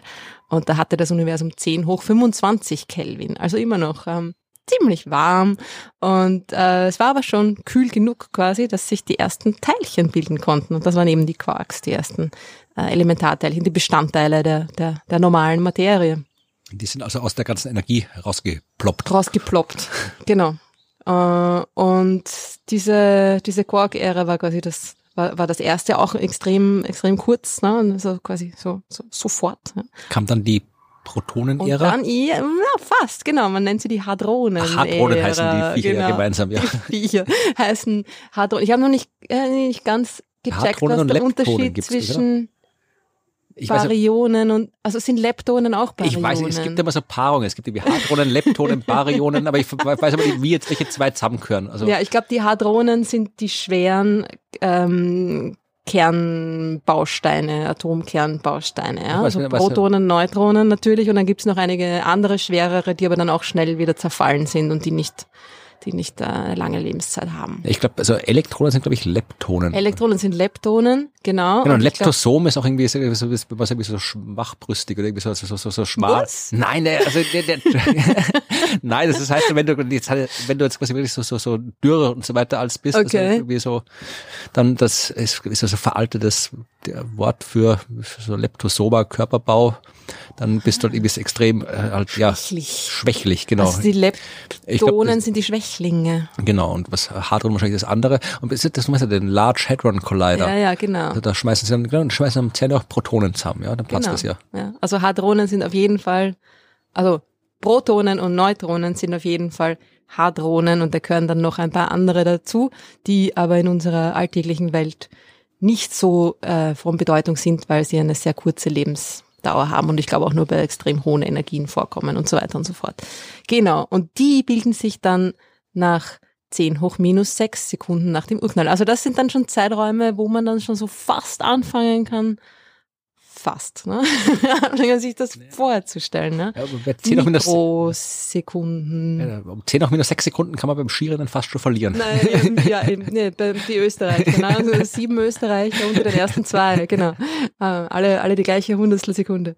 Ja, äh, die Hadronen sind noch schneller. 10 hoch minus 6 Sekunden bilden sich die ersten Hadronen und da hat das Universum 10 hoch 13 Kelvin. Ja, 10 Milliarden. so, will ich raten, was kommt nach denn jetzt kommt, was, was kommt danach? Jetzt kommt das Protonen, kommt, da müssen At Atomkerne langsam mal kommen. Nukleon-Ära. Ja, also zuerst haben wir dann noch, also noch in der Nukleon, naja, Hadronen sind ja die. Ja, ja, aber es kommt dann irgendwas, Ah, was du meinst, ist die Nukleosynthese. das ist die meine ich, die muss ja irgendwann kommen jetzt bald. Äh, also zuerst kommt noch eine Zeit, wo ähm, quasi Neutronen und Protonen ineinander übergehen können. Also das ist irgendwie die Zeit, wo die, wo die sich noch, ähm, wo noch beliebig das eine in das andere zerfallen kann. Äh, jetzt ist es ja so, dass, dass äh, Neutronen zerfallen in Protonen, aber andersrum geht's nicht mehr. Glücklicherweise. Sagen wir mal. Äh, genau. Und es ist auch äh, interessant, ist auch noch nach 10 Uhr minus 4 Sekunden, also auch schon sehr bald äh, nach dem Urknall, ähm, bilden sich keine neuen Proton-Antiproton-Paare mehr. das heißt, da war schon alles da. Ja, da war quasi schon alles da. Genau. Und äh, ma, 10, 10 hoch minus 4, ne? also ein, ein 10, eine Zehntausendstel Sekunde. Wir kommen schon fast in die äh, ins Skirennen, in den Skirennenbereich hinein. Ne? Ich glaub, bei Ähm, Bobfahren haben die so, die sind auf Tausendstel, glaube ich, ja. wirklich? Die, die haben, glaube ich, vier Stellen oder drei Stellen hinterm Komma. boah. Es ist eigentlich absurd, dass man da noch einen Unterschied. Ich meine, sind, Ja, ich ja. denke mir immer, ihr seid alle super, dass ihr euch da runterhaut. Ja. Er. Äh, genau, und dann, ähm, was kommt dann? Eine Sekunde nach dem Urknall bilden sich auch keine neuen Elektron-Positron-Paare mehr. Das heißt, dann ist wirklich alles da. Dann hat sich die, die Materie, Entstehung äh, aus Energie mehr oder weniger ähm, erledigt und wir haben alles, was wir brauchen äh, und es kommt quasi nichts Neues mehr dazu. Das, das Universum hat 10 hoch 10 Kelvin zu dem Mhm. Zeitpunkt. Eine Sekunde nach dem Urknall. Ne? Kühl. Und dann kommt die Nukleosynthese. Genau, die also dann entstehen die, die ersten Atome. Ungefähr 10 Sekunden nach dem Urknall entsteht das erste Deuterium. Also ähm, ein, ein Proton und ein Neutron binden sich aneinander Und ähm, Also der Kern, weil die, die, die Genau, Hüllen die fehlen noch. Die Ja. Hüllen fehlen noch lang, lang, lang. genau. Die, es geht nur um die Atomkerne. Ja, ne? Das ja. sind ja auch die, die die Masse haben. Genau. Der Wasserstoff war schon fertig, weil es ist nur ein Proton, die gab's schon. Genau, die gab es schon, der Wasserstoff war schon fertig, da bildet sich das Deuterium und dann ähm, kurz darauf auch äh, Helium. Genau. Und das, diese ganze Nukleosynthese dauert etwa drei Minuten. Also die, die ganze, die ganzen primordialen äh, Elemente, eben, also Wasserstoff war ja schon da, ne, Protonen, Dings, das Helium und das ist auch der Großteil, ne, 25 Prozent Helium ungefähr und Spuren, minimalste Spuren eben von Deuterium und Lithium und Beryllium Genau. haben sich gebildet. Ja, weil für die anderen brauchst du im Kern mehr Neutronen und die waren weg nach drei Minuten. Genau, also nach drei Minuten hat sich das Universum dann so weit schon ausgedehnt gehabt, dass es eben nicht mehr dicht und heiß genug war für diese spontane äh, Kernfusion, für diese Nukleosynthese. Das heißt, das Universum ist drei Minuten alt, ist voll mit Wasserstoff und Helium. Genau. Und dann war Ruhe. Und dann war quasi Ruhe, ja. Also die ersten drei Minuten voll die Action, alles entsteht, was wir kennen. Und dann ist das Universum ein noch äh, ziemlich heißes Plasma aus Protonen, Elektronen, Photonen, Neutrinos, auch jede Menge, und dunkle Materie, die auch irgendwo da zwischendrin entstanden ist. Ja, Und das ist- Zeit war zwischen der Planck und der Genau, war oder sonst irgendwo. Irgendwo, irgendwo sind noch nur 10 und minus 30 Sekunden übrig geblieben. Genau, und das ist dann, äh, und so ist das Universum dann für die nächsten, was auch immer, ne, 10.000 Jahre, 10, mehrere 10.000 Jahre. Nach etwa 50.000 Jahren kommt dann auch noch ein, ein, ein Wendepunkt, wo sich dann die, die Strahlungsära in die Materie-Ära umwandelt. Also da ist dann die, die Dichte, die Energiedichte vom Universum äh, wechselt von der von der Strahlungsdominiertheit zur Materiedominiertheit. Das heißt, äh, da sind dann, da ist dann das Zeug quasi. Ähm, Gibt es mehr mehr von dem Zeug als oder es ist mehr Energie in dem Zeug als in der Strahlung ab dem Zeitpunkt. Und das sind ungefähr 50.000 Jahre nach dem Urknall. Und dann äh, expandiert das Universum fröhlich weiter vor sich hin, kühlt ab, wird größer, weniger dicht und kühler und erst knapp 400.000 Jahre nach dem Urknall kommen dann die, die, die Elektronen quasi zu den, zu den Atomkernen dazu, bilden Atome und ähm, das Universum wird zum ersten Mal durchsichtig. Und das ist das, wo die, wo die kosmische Hintergrundstrahlung entsteht. Genau, über die haben wir ja schon über die gesprochen. Also schon ab da genau. wissen wir, wie es weitergeht. Das war das ganz. erste Jahr. Und ich habe mir noch gedacht, es wäre lustig, wenn man das, das gesamte Universum, also die gesamte Lebensdauer des Universums auf ein Jahr umlegen Bisherige würde. Lebensdauer. Genau. Achso, nicht, nicht alles. Ja. Da wär, ähm, da, das bräuchte man gar nicht machen, weil da ist irgendwie das eigentlich nur im Universum auf seine zukünftige Lebensdauer bezogen, geht's eigentlich nur um schwarze Löcher und um sonst nichts. Genau, also wenn man das bisherige Universum auf ein Jahr äh, Also 13,8 umlegt, Milliarden diese Jahre. 13,8 Milliarden Jahre sind ein Jahr, dann wäre der, also diese ganzen, die ersten drei Minuten natürlich zack, vorbei und der, der kosmische Hintergrund wäre etwa 15 Minuten nach dem, ähm, was, nach unserer ersten Folge. Das heißt, in, innerhalb der Nullnummer, am- ganz am Anfang, wäre schon die kosmische Hintergrundstrahlung entstanden. Das heißt, die ersten Sterne werden dann irgendwo so in Folge drei oder vier aufgetaucht. Die ersten Sterne, na, na, die werden noch, äh, werden kurz nach der ersten Folge aufgetaucht. Die ersten Sterne bilden sich zwei bis drei Tage Ah ja, danach. Also eigentlich ziemlich schnell. Das sind also so ungefähr echt ein paar Millionen, Dutzend sind so Millionen Jahre. 10, 10 bis 100 Millionen Jahre. Genau. Da bilden sich wahrscheinlich, vermutlich, höchstwahrscheinlich die ersten Sterne. Und das entspricht dann ungefähr so ein, ein, ein paar Tagen. Das heißt, schon kurz nach unserer ersten Folge werden schon die ersten Sterne erstrahlt. Und dann äh, kommen die ersten Galaxien, die wir auch tatsächlich schon beobachtet haben. Ja, also diese äh, Galaxie am Anfang des Universums. Galaxie am Anfang die des Universums. Folge. Genau.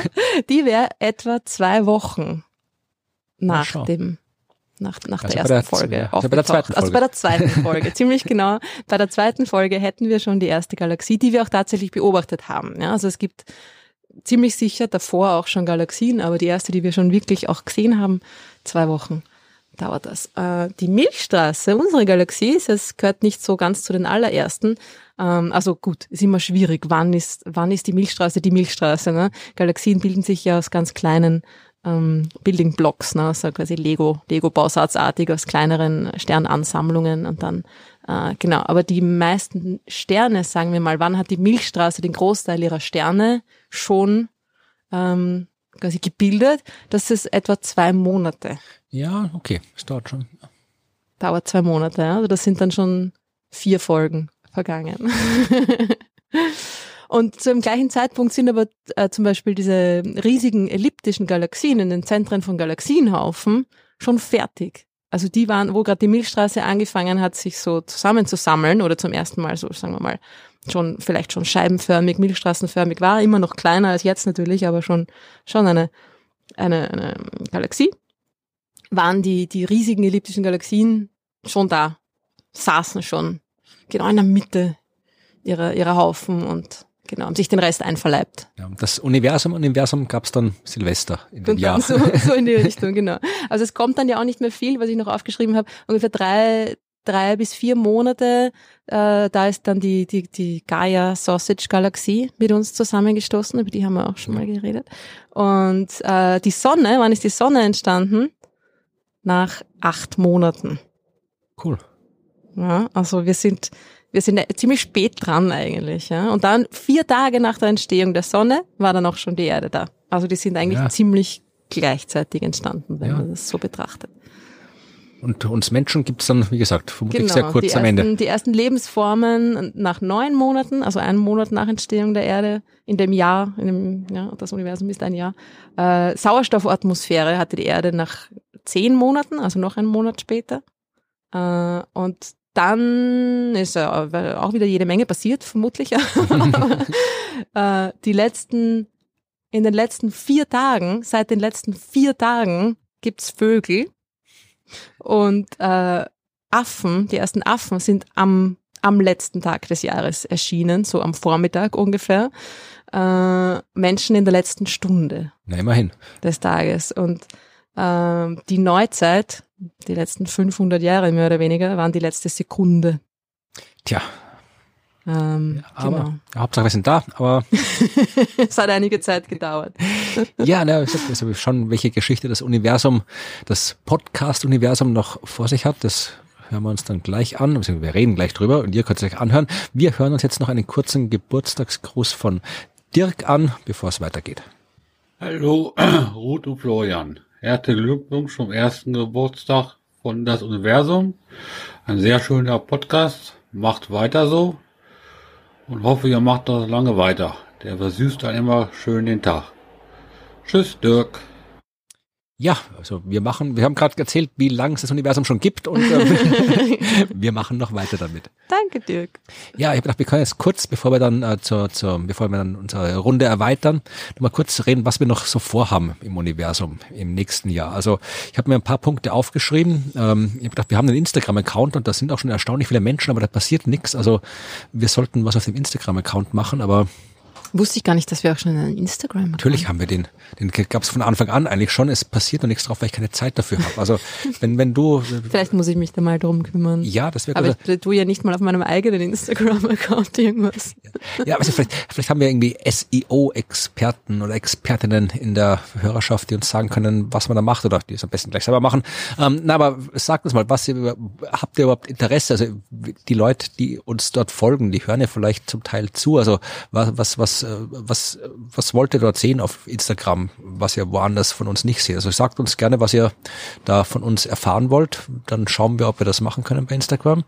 Vielleicht kann das die Efi machen. Ja, das ist vielleicht. Gehört ja jetzt auch dazu. Ja, ja, die kommen ja dann auch, auch gleich dazu. Wenn wir hier äh, den, die Zukunft abgehandelt haben, dann kommt das Studium an die Reihe. Ja, das ist irgendwie, ja, wir schauen, was, wie wir das machen. Aber, Aber, ja, macht uns Vorschläge, das finde Genau. ich immer gut. Ja. und äh, auch gleiches gilt für die Telegram-Gruppe, die ja auch schon gut gefüllt ist. Da sind jetzt irgendwie schon weit über 300 Leute mit dabei. 314 waren es letztens, das ja, fand ich toll. Ein paar mehr, aber ähm, ja, also da, da, da gibt's auch noch keinen exakten Plan, was da passiert. Also äh, Leute stellen dort Fragen und wir antworten auf die Fragen und äh, man kann dort, äh, ja, wir tauschen Bilder aus. Also ich werde auch hier vielleicht ein bisschen was veröffentlichen, was wir jetzt hier heute so, wenn wir noch Fotos machen. Also ich erzähle ein bisschen was über Wissenschaft. Also wir haben noch keine, also auch da, sagt uns gerne Bescheid, was ihr da von uns äh, gerne hören wollt, was ihr da gerne machen wollt in dieser Telegram-Gruppe, wie ihr das, wie man das noch ausbauen kann. Ich glaube, man kann da auch irgendwie, vielleicht, äh, wenn ihr, wenn ihr einen Telegram irgendwie Account habt, dann folgt uns doch da bitte, auch wenn ihr da keinen Bock habt, drauf was zu schreiben und zu lesen, aber folgt uns mal dort, weil äh, das ist ein gutes Tool, wo man so Umfragen machen kann, glaube ich, ja. Mhm. Bin mir nicht ganz sicher, aber ich glaube, das geht dort und wenn wir mal was zu fragen haben, dann können wir das hier im Podcast ankündigen und dann könnt ihr alle reinschauen und dann haben wir da ein gutes Tool. Also vielleicht ist das eine Möglichkeit, aber auch da sagt uns was. Und dann habe ich noch äh, Punkte aufgeschrieben, nämlich ähm, zwei, drei Punkte. Der erste Punkt, Merchandise. Mm, dun, dun, dun. Nein, aber vor allem deswegen, weil uns ja, da werden wir dann auch noch natürlich am Ende drauf zu sprechen kommen, uns sehr viele Leute netterweise äh, unterstützen finanziell, ja, und auch vor allem bei solchen Diensten wie Steady und Patreon, wo man so Abos abschließen kann. Und da ist es eigentlich üblich, dass äh, die Leute dann gewisse Goodies bekommen, je nach dem Level, mit dem sie uns unterstützen. Und da haben wir eigentlich noch nicht so viel im Angebot, ja. Und ähm, es wäre halt ganz nett, wenn man da was hätte. Also auch da geht das, geht der Aufruf, äh, sagt uns doch, wir können natürlich mit Kaffeetassen und Kugelschreiber mit unserem irgendein Logo bedrucken lassen, aber will das wer? Braucht das wer? Die Frage ist, was wäre sinnvolles Zeug, das äh, wir da anbieten können? Also T-Shirts und mit welchen Motiven oder Mauspads oder weiß ich was, das ist, keine Ahnung. Verwendet das überhaupt noch jemand? Ich habe keine Ahnung. Das, das, das, Problem an der Sache ist, äh, dass weder ich und du, glaube ich, auch nicht wirklich begabt ist, Dinge zu designen. Also ich kann das nicht. Ich glaube, ich bin da nicht so schlecht. Ja, du kannst ein T-Shirt designen. ja. Schauen wir mal. Ja gut, ja, bitte, dann, dann leg los. Aber das, wie gesagt, also auch da, ich weiß auch nicht jetzt, man muss das ja auch irgendwie, wir können jetzt wir keine, keine, keine T-Shirt-Druckerei starten. Da muss ja Dienste geben und irgendwie sowas wie Spreadshirt zum Beispiel, die mag ich nicht, die sind doof. Ähm, die, die sollte man nicht unterstützen aus verschiedensten Gründen. Aber da auch da, ich habe sowas noch nie gemacht. Also auch da Leute, die sich auskennen, wenn ihr Tipps habt, ja, äh, wo es sinnvolle äh, Dienste gibt, wo man, über die man sowas anbieten kann, welche Sachen man wie, wo designen kann, was ihr gern designt habt. Auch da sagt uns Bescheid und äh, Ruth, die offensichtlich das sehr gut kann, wie sie gerade gesagt hat, wird das dann designen. Dann gibt's wunderbare T-Shirts vom Universum. Vielleicht wird's doch ausgelagert. Schauen wir mal. äh, was ich mir auch noch aufgeschrieben habe, ist die Möglichkeit, ähm, dass wir vielleicht vom wir sind ja eigentlich, du bist Astronomin, ich bin Astronom und unser Job ist eigentlich das Schauen und nicht das Hören. Also der Podcast wird natürlich ein Podcast bleiben. Ich habe gedacht, vielleicht können wir, wenn es die Zeit und die Möglichkeit zulassen, erweitert auf etwas Visuelles. Also mhm. man kann ja natürlich auch Videos machen, man kann auch über Video reden. Es gibt irgendwie so äh, Videoübertragungen und alles. Und ich bin mir noch nicht sicher, was wir da machen können, das einen Mehrwert bietet, weil wenn wir einfach nur irgendwie zu sehen sind, wenn wir reden, dann kann man auch den Podcast hören, weil das ist jetzt nicht so der Mehrwert, dass man sieht, wie wir uns äh, in ein Mikrofon reinsprechen. Also äh, mir ist noch keine gute Idee eingefallen, was wir, wenn du gut, Astronomie ist, da kann man Bilder zeigen. Das ist in der Astronomie immer gut wenn wir dann über astronomische Themen reden, über Video und dann Bilder zeigen, das wäre schon mal etwas. Aber vielleicht habt ihr noch Ideen, was man in so einem visuellen Ding machen kann. Und ich will es vor allem deswegen nicht loslassen, weil, wenn wir das machen, ja, wenn wir ein Videoformat rausbringen, wie auch immer, weißt du, wie wir das nennen können, wie wir es nennen müssen? Das beobachtbare oh. Universum. Natürlich. Na, ich glaube, da kann man schon einiges machen. Es ist halt dann ähm, auch um einiges mehr Aufwand. Ja, natürlich. Weil irgendwie miteinander reden und ab und zu mal ein bisschen eine Geschichte vorbereiten, über die man dann redet, ist nicht so viel Aufwand. Ähm, man könnte natürlich alle möglichen, man könnte halt einfach so Simulationen selber mache. Also man könnte das, worüber man redet, versuch, versuchen zu veranschaulichen. Ja, ja. Man, momentan sind dieses ja, Video. Man schon. Wenn, dann wäre das jetzt nur mal quasi so als, als, als, nicht jetzt als genauso wie wöchentlich. Ich ist einmal so zwischendurch, so einmal, ja. zweimal, dreimal jährlich zu schauen, wie das läuft. Also ich habe einfach, ich wollte. Ich denke mir aber immer, es gibt schon so viel. Bra ja. Braucht das Universum wirklich, das beobachtbare Universum? Ja. Du würdest natürlich sagen, ja, aber ich denke mir immer, es gibt es gab auch vorher so viele Videos, Erklärvideos, Ding-Gesprächsvideos. Ja, wir müssen halt einfach ein Video machen, das vorher noch niemand gemacht hat. Und äh, nein, also ich, ich, ich habe vor allem, ich, ich mochte halt diesen Titel so schön, das beobachtbare Universum. Mm. Also darum haben wir überlegt, ich, wir können ja mal fragen, wir können überlegen, ob das das Universum wird schon sagen, ob es das braucht. Wenn's Das stimmt. Und der dritte Punkt, was wir langfristig planen oder ich gerne planen möchte, ist, dass wir natürlich auch ähm, mal äh, Hörerinnen und Hörer in echt treffen. Also irgendwann muss es ein Hörertreffen geben. Und das ist halt das Problem. Also wir haben ja vorhin die Länderstatistik gemacht. Also uns hören sehr viele Leute aus allen möglichen Ländern. Das Problem, also es würde auf jeden Fall reichen, um eine große Location zu füllen mit Menschen. Das Problem ist, äh, die Leute sind halt überall und nicht alle an einem Ort. Das heißt, wir sagt uns auch mal gerne über Telegram oder welche Kanäle ihr sonst noch habt, wo ihr seid, wenn ihr das sagen wollt natürlich, und wohin zu fahren ihr bereit seid. Ja, weil es bringt nichts, wenn wir jetzt irgendwie ein großes Hörertreffen in Leipzig machen und wir feststellen, dass der Großteil unserer Hörerschaft in Köln wohnt und keinen Bock hat, nach Leipzig zu fahren. Ja, also das wäre ganz nett und irgendwann, vielleicht irgendwann gibt's vielleicht auch mal, machen wir mal so eine, eine echte Show, also nicht nur ein Hörertreffen, sondern auch irgendwie das Universum live und in Farbe. Das Das könnte man ja dann auch das beobachtbare Universum nennen. genau, das könnte man auch machen. Wenn es mit den Videos nichts wird. Genau. Das sind meine Zukunftsvisionen. Was, wie, wie siehst du? Du hast ja, du, du, du, wie siehst du die Zukunft des Universums? Bitte. Wieso? The Big Rip. Alles fällt auseinander. ähm, ja, na, finde ich gut. Also ich finde irgendwie so, ich finde so Hörerinnen-Treffen finde ich gut. Ähm, und ja, Videos, also ja, ich bin da immer ein bisschen skeptisch, weil das dann, das muss man schon können, oder? Ja, natürlich. Aber das ist, man weiß es dann, wenn man es ausprobiert hat. Also Ja. das muss man halt mal ausprobieren und dann, Ich meine, wenn es scheiße ist, muss sich ja niemand anschauen. Ne? genau. Ich ja hab- nichts verhaut. Ich habe auch mal Videos gemacht und festgestellt, das hat so nicht funktioniert und habe es bleiben lassen. Also man kann ja Sachen immer bleiben lassen. Ist ja nicht, man kann ja durchaus Ja. aufhören mit Dingen. Ja, aber es gibt schon, das stimmt natürlich schon, es gibt, es gibt ur viele Videos, aber es gibt auch viele Dinge, zu denen es keine gescheiten Videos gibt. Genau. Und also man kann da natürlich immer noch was machen, ja, könnte man mal ausprobieren. Ich meine, jetzt ist ja irgendwie Lockdown wieder vorbei, das heißt, jetzt haben wir wahrscheinlich in Zukunft eher weniger Zeit wieder für so, um so neue Sachen auszuprobieren, obwohl man weiß ja nie, wie das alles weitergeht. Genau. Ja, also wir blicken optimistisch in die Zukunft. Das auf jeden Fall. So, jetzt hören wir uns noch einen Geburtstagsgruß an und dann gibt's Neues von der Sternwarte und noch mehr Party. Hallo, liebes Universum, liebe Ruth, lieber Florian, da spricht der Toni aus Schwandorf in der Oberpfalz. Ich wünsche dem Universum alles Liebe und Gute zum ersten Geburtstag und so viel am Himmel Sternlein stehen, noch viele weitere tolle Folgen. Macht's weiter so, ihr seid echt klasse. Ich selber wohne jetzt seit 47 Jahren auf diesem Planeten und ich muss ganz ehrlich sagen, ich höre euch so gern zu. Angefangen habe ich etwa im Januar, Februar diesen Jahres, als ich Florians Sternengeschichten entdeckt habe. Und so habe ich dann eben auch zu das Universum gefunden, aber auch zu dem Podcast von Ruth und Holgi über den monatlichen Sternenhimmel, den ich auch irrsinnig gern anhöre.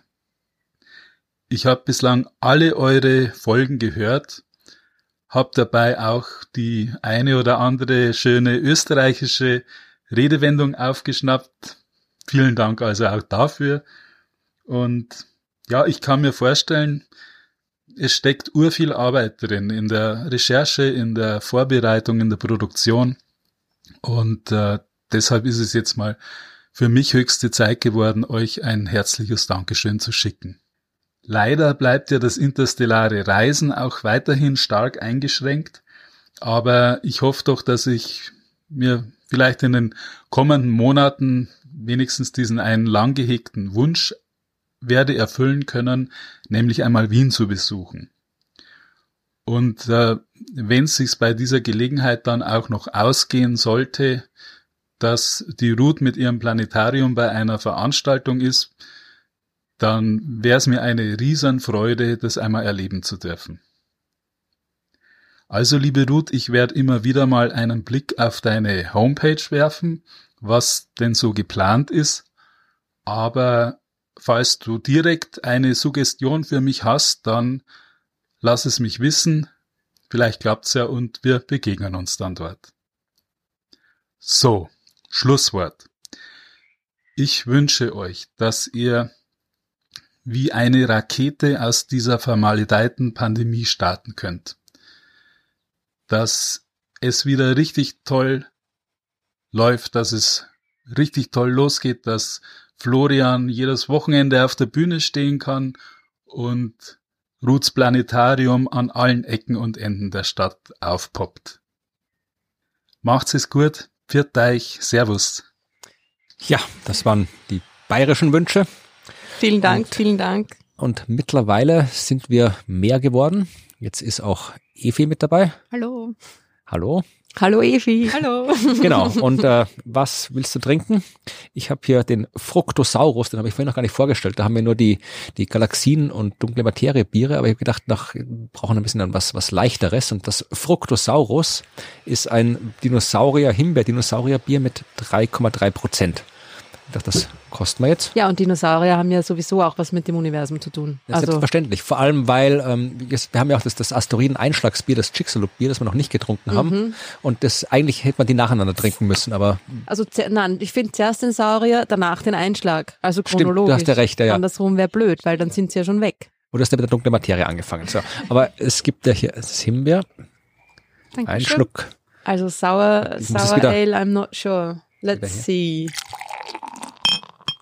Die Farbe ist schon mal äußerst fragwürdig. Rosa. Es Prost. riecht seltsam. Prost. Prost auf die Dinosaurier und auf uns, auf das wir es länger aushalten als sie. Okay. Himbeerig. Naja, Boah. Boah. zum Glück gibt's kein Video hier. Also der Fructosaurus kommt anscheinend nicht so gut an. Also ich weiß nicht. Ja. Mhm. Ja, und währenddessen hat übrigens noch jemand irgendwie zu bohren angefangen im Hintergrund von den Nachbarn. Also da müssen wir jetzt durch. Aber das kriegen wir schon. Ja, wir reden ja eigentlich jetzt wieder Neues von der Sternwarte. Ja, Evi ist da und direkt von der Uni. Und du musst auch nachher wieder zurück zur Uni. Und das heißt in dem Fall, Bist jetzt extra äh, aus Wien von der Sternwarte hierher gefahren, um mit uns Podcast aufzunehmen? Nein, ich bin eher von meinem Lernzimmer Ah. hierher gekommen und werde dann nachher zu meiner Lerngruppe verschwinden. Verstehe. Das heißt, es ist immer alles noch ähm, virtuell. online. Ja, wobei die Lerngruppe ähm, findet deswegen hauptsächlich virtuell statt, weil wir alle an unterschiedlichen Orten sind. Noch. Mhm. Ja, ja, ja. Und im September geht es dann Genau, wieder normal weiter? Oder Genau. Nein, also ich habe gestern schon eine E-Mail bekommen von der Uni, wo sie schon gemeint haben, wir sollen uns darauf vorbereiten, dass dann ab Oktober vermehrt vor Ort stattfindet. Vermehrt, immerhin. Ja, ja, ja, ja. Also Sie wissen es noch nicht so recht, aber Nein, es ist vermutlich. genau, ja. Also ja. ich gehe jetzt mal davon aus und ich glaube Mhm. auch, dass das wieder mehr Präsenz dann im Oktober sein wird. Mhm. Freue ich mich schon sehr drauf. Das glaube ich, ja. ja, meine, das gab's ja, es ist ja auch wieder ein Unterschied. Ich meine, der ist jetzt der Pandemie geschuldet, aber als ich studiert habe und du und du dein erstes Studium gemacht hast, äh, da gab's ja nix online. Also keine Ahnung, hast du irgendwie, hast schon irgendwas on, online, online an sich gab's, aber keine Lehrveranstaltungen. Und online hat ungefähr so geklungen.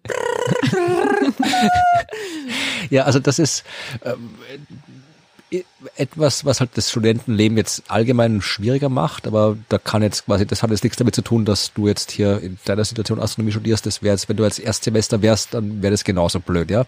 Aber wenn wir hier schon bei der Geburtstagsparty sind, dann können wir vielleicht die Gelegenheit nutzen, um das Sozialleben im Studium zu diskutieren und was da, was man da so erlebt. Also normalerweise, das Klischee ist ja immer die, die Leute auf der Uni, ja, die machen nur Party, sind arbeitsfaul, schlafen bis mittags und dann irgendwann wanken sie verkatert zur Vorlesung und dann am Abend saufen sie weiter. Das ist so das Klischee, aber die Realität war damals schon anders und ist jetzt vermutlich auch noch anders. Aber ist es, äh, hast du einen Unterschied gemerkt äh, zwischen deinem ersten Studium, als du selbst von der Schule auf die Uni gegangen bist und mit Gleichaltrigen studiert hast und dem jetzigen Studium, wo du halt ähm, auf der als als quasi schon berufstätige abgeklärte Frau studierst und dann mit den quasi mit den 18, 19-Jährigen zusammen ist, also lässt man sich da mitreißen bei der ganzen Partyszene oder steht man da eher drüber oder wollen die nichts mit einem zu tun haben? Also ist es, wie, wie integriert man sich da partymäßig?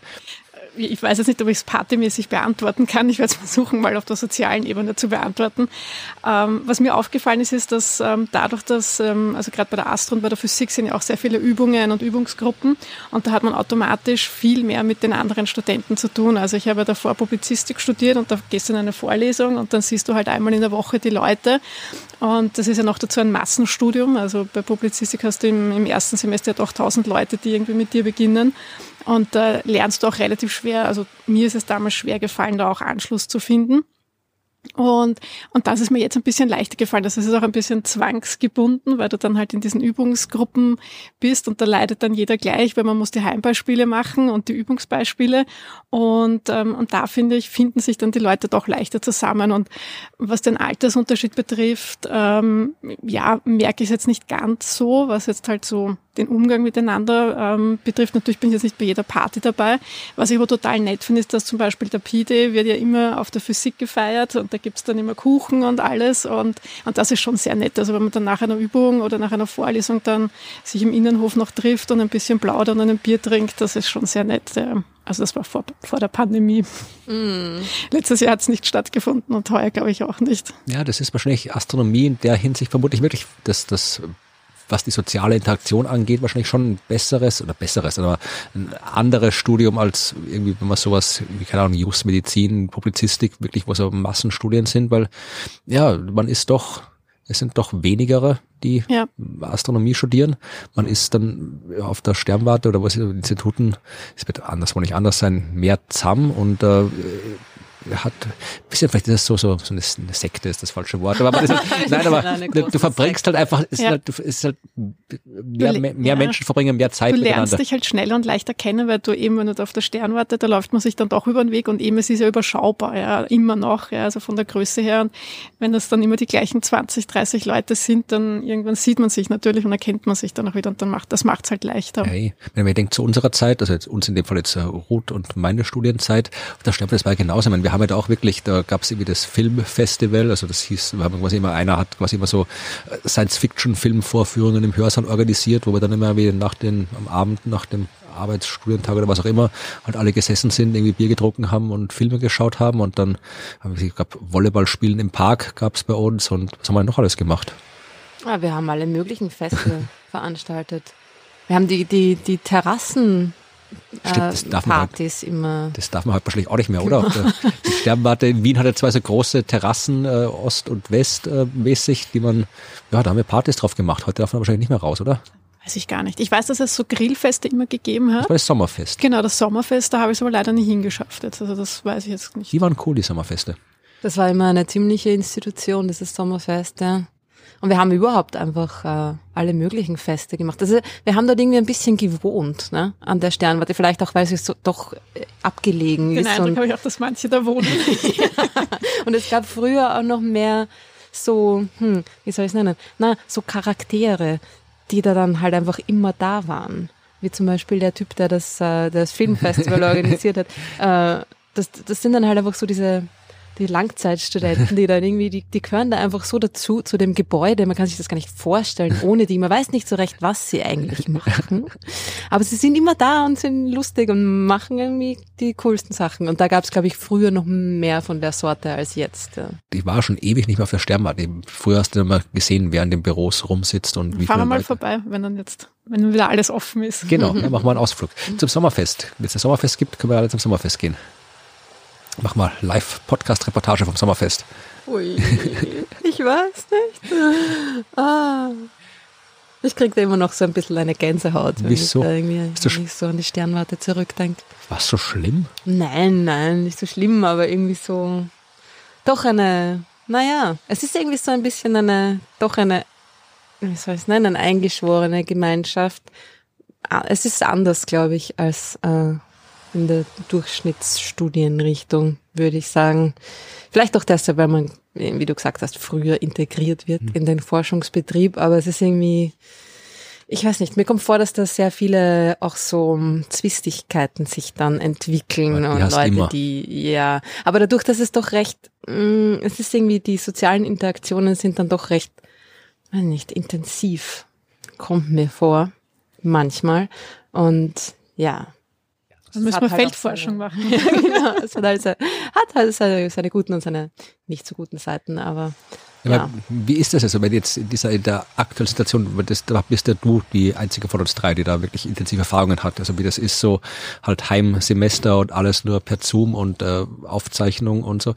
Lernt man da Leute kennen und äh, oder oder gibt's da ist man da eher für sich allein, weil du hast ja sowohl das dein, das dein Publizistikstudium als auch quasi den Anfang des Astronomiestudiums halt auch in echt quasi erlebt vor Ort. Also Das andere ist auch noch immer echt. ja, eh, nein, aber halt irgendwie, du, du, du siehst halt die, die Leute, die die Vorlesungen halten, nicht mehr in echt. Also, und die triffst die Leute, mit denen du studierst, nicht mehr in echt. Also, ist, hast du da eine, eine andere, also, lernst du die kennen, hast du ein Gefühl, du weißt, mit wem du studierst? Nein, also es ist auf jeden Fall anonymer und distanzierter natürlich. Ähm, Und ich finde es auch sehr schade. Also ich freue mich schon, wenn ich dann jetzt wieder zurück in den Hörsaal auch kann und zurück zu den Übungsgruppen. Ähm, ich meine, wir haben zum Beispiel ähm, in der T1-Übungsgruppe so Zweier-Teams bilden müssen sogar. Theoretische Physik. ja, Entschuldigung, theoretische Physik. Ähm, also da haben wir so Zweiergruppen bilden müssen, damit wir eben diesen Austausch auch haben, ja, weil du das eben, weil du dich ja so in echt nicht treffen kannst. Und äh, das war sehr gut, also das hat auch gut funktioniert. Ähm, also wir haben uns dann halt immer über Skype ausgetauscht. Und aber ja, aber wenn das nicht gewesen wäre, dann wäre das halt alles ziemlich anonym gewesen. Und ich habe auch mit, ähm, also die, mit der ich eben in der Gruppe bin, die hat eben letzten Herbst angefangen. Das heißt, er hat äh, nur virtuell studiert bis jetzt und sie hat halt auch gesagt, das ist halt furchtbar, weil du halt niemanden wirklich kennenlernst. Ja. Und beim paar kennst du dann natürlich schon den Namen und, und kennst vielleicht die Stimme von anderen Vorlesungen oder Übungen, aber trotzdem hast du halt nie dieses echte Kennenlernen. Ja. Und sie hat gesagt, das ist ganz komisch und sie freut sich halt schon total, wenn es dann mal richtig losgeht. Und ich habe auch das Gefühl, dass alles so ein bisschen mit angezogener Handbremse ist. Ja, ich meine, du hast super viele Möglichkeiten zum Austausch. Also das ist, glaube ich, der größte Unterschied zum äh, Studium eben von vor zehn Jahren oder vor 20 Jahren, dass du halt mit WhatsApp und ähm, Telegram-Gruppen und so, ja, kannst du dich wahnsinnig austauschen. Also gerade was jetzt so, ja, wie rechne ich das oder wie geht sich das an oder so, also was so den Austausch betrifft, ja, ist es viel leichter geworden.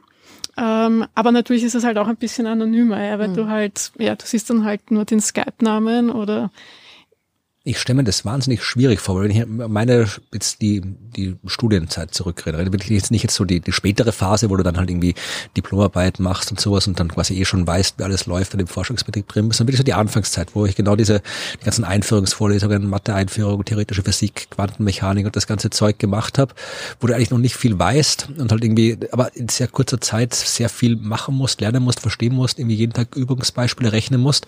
Und wenn ich das, wenn ich das, das alles quasi allein machen hätten müssen oder nie die anderen gesehen hätte, hätte das nicht geschafft wahrscheinlich, weil das war wirklich wichtig, dass du da irgendwie ständig zusammen bist mit den Leuten, dass du da immer mal in der einen Gruppe bist, mal in der anderen Gruppe bist, mal irgendwie beim Mittagessen gehen, die triffst und dann gehst irgendwie nach der Vorlesung den Gang lang und triffst die und dann kannst du mit denen über das Beispiel reden und mit den Leuten über den Teil von der Vorlesung und äh, weil niemand versteht alles, aber alle zusammen verstehen, jeder versteht ein bisschen und alle zusammen kriegen alles irgendwie hin. Und wenn du dann mit den Leuten immer so redest, dann kannst du quasi so Stück für Stück das erschließen, was du halt so nicht machst. Und ohne das hätte ich das, glaube ich, nicht geschafft. Das war wirklich, also ich, ich finde es wahnsinnig, ich, ich stelle es mir wahnsinnig schwierig vor in der Situation. Ich weiß nicht, inwieweit jetzt diese Kommunikation über Social Media und WhatsApp das ausgleichen kann. es hilft. Also ich bin froh, dass es das gibt und das Ziel ist halt immer dann am Anfang des Semesters die richtige WhatsApp-Gruppe zu finden, ja, wo da alle sind für eben für die Vorlesung oder so. Ähm, ja, ich weiß nicht, es ist schwer zu beurteilen. Ich meine, es ist, ähm, einerseits ist es, also ich glaube, der Zugriff zu den Informationen selber ist halt dadurch, dass du kannst zum Beispiel ganze Bücher ja jetzt runterladen, ja, also wenn du da den, ähm, mit dem, mit deinem Studio-Account, ja, und deswegen die Informationen an sich, ja, durch das ähm, ganze Internet und eben durch die WhatsApp-Gruppen und so, ja, glaube ich, ist es leichter, an die Informationen ranzukommen, aber gleichzeitig ist es halt natürlich auch schwieriger, weil du alles sortieren musst und einmal schauen musst, okay, was, was brauche ich jetzt eigentlich, was fehlt mir, ja. Ich denke ich denk mal, dass man einfach das, wenn man gerade anfängt in der Situation, hat man ja keinen Vergleich. Dann arrangiert man sich sowieso Ja. damit. Und dann, wenn man quasi äh, unter normalen Bedingungen an, angefangen hat, denkt man sich, es wird ja eh bald aufhören und wieder weitergehen. Ne? Und dann ist, ist man eben so, wie du gesagt hast, mit angezogener Handbremse Ja. unterwegs und dann ist es so eine Übergangssituation. Also ich glaube, dass viele Leute wahrscheinlich da jetzt auch gar nicht so, so genau drüber nachdenken, weil sie sich denken, ja, das ist ja hört ja eh dann bald wieder auf und, Mhm. und handeln sich so von einem Ding zum nächsten. Dass es jetzt doch quasi ein, ein, ein volles oder mehr als ein volles Jahr gedauert hat, diese Situation, das war ja am Anfang auch so gar nicht absehbar. Ne? Oder es war vielleicht schon absehbar, aber es war, wir haben das halt irgendwie verdrängt. Ne? Man hat sich gedacht, naja, ein paar Monate und im Herbst ist dann wieder alles normal und, und so. Ne? Und so geht man dann von einem zum nächsten. Dann kommt wieder ein Lockdown und dann denkt man sich, ja, aber im Frühling. Und dann ist man, ist man im Frühling und denkt sich, ah, jetzt aber, neues Semester im Frühling. Naja, immer noch nicht. Ja, und so bist dann halt fertig immer. aber. Genau, und irgendwann bist fertig und so. Hat sich alles von selber erledigt. Ja. Ich werde ich wär mit Sicherheit bei der einen oder anderen Prüfung, Vorlesung, Übung durchgefallen, wenn ich niemanden gehabt hätte, mit dem ich so Das Viele- bin ich so auch. ja, viele Grüße, viele Grüße an Matthias, der hört zu. Also da, da gab es einiges, was wir nur gemeinsam geschafft haben und wir alleine nicht geschafft hätten. Ja, da gibt's einige Leute, ja. Ja, also ich hoffe, dass das hoffe ich für dich, dass es bald wieder vernünftiges Studentenleben gibt, dass dann irgendwie auch Party machen kannst auf der Sternmatte, dass du ein paar ordentliche Sternmatte-Partys erlebst. Also das muss man, wenn man in Ja. Wien Astronomie studiert, dann muss man wirklich ordentliche Sternmatte-Party erlebt haben. Und War das nicht auch deine Geburtstagsfeier, wo dann äh, die Feuerwehr kam, der Alarm Was? losging und alles? nein, das war eine andere Geburtstagsfeier. Also Ah. äh, ich glaube, meine Ge oder ja, habe ich Geburtstag auf der Sternmatte gefeiert? Vermutlich, Aber das war dein Geburtstag. Die Birgit hat einen Kuchen gebacken. ja, das hat die Birgit aufgebracht. Ähm, genau, und wir haben die Kerzen angezündet.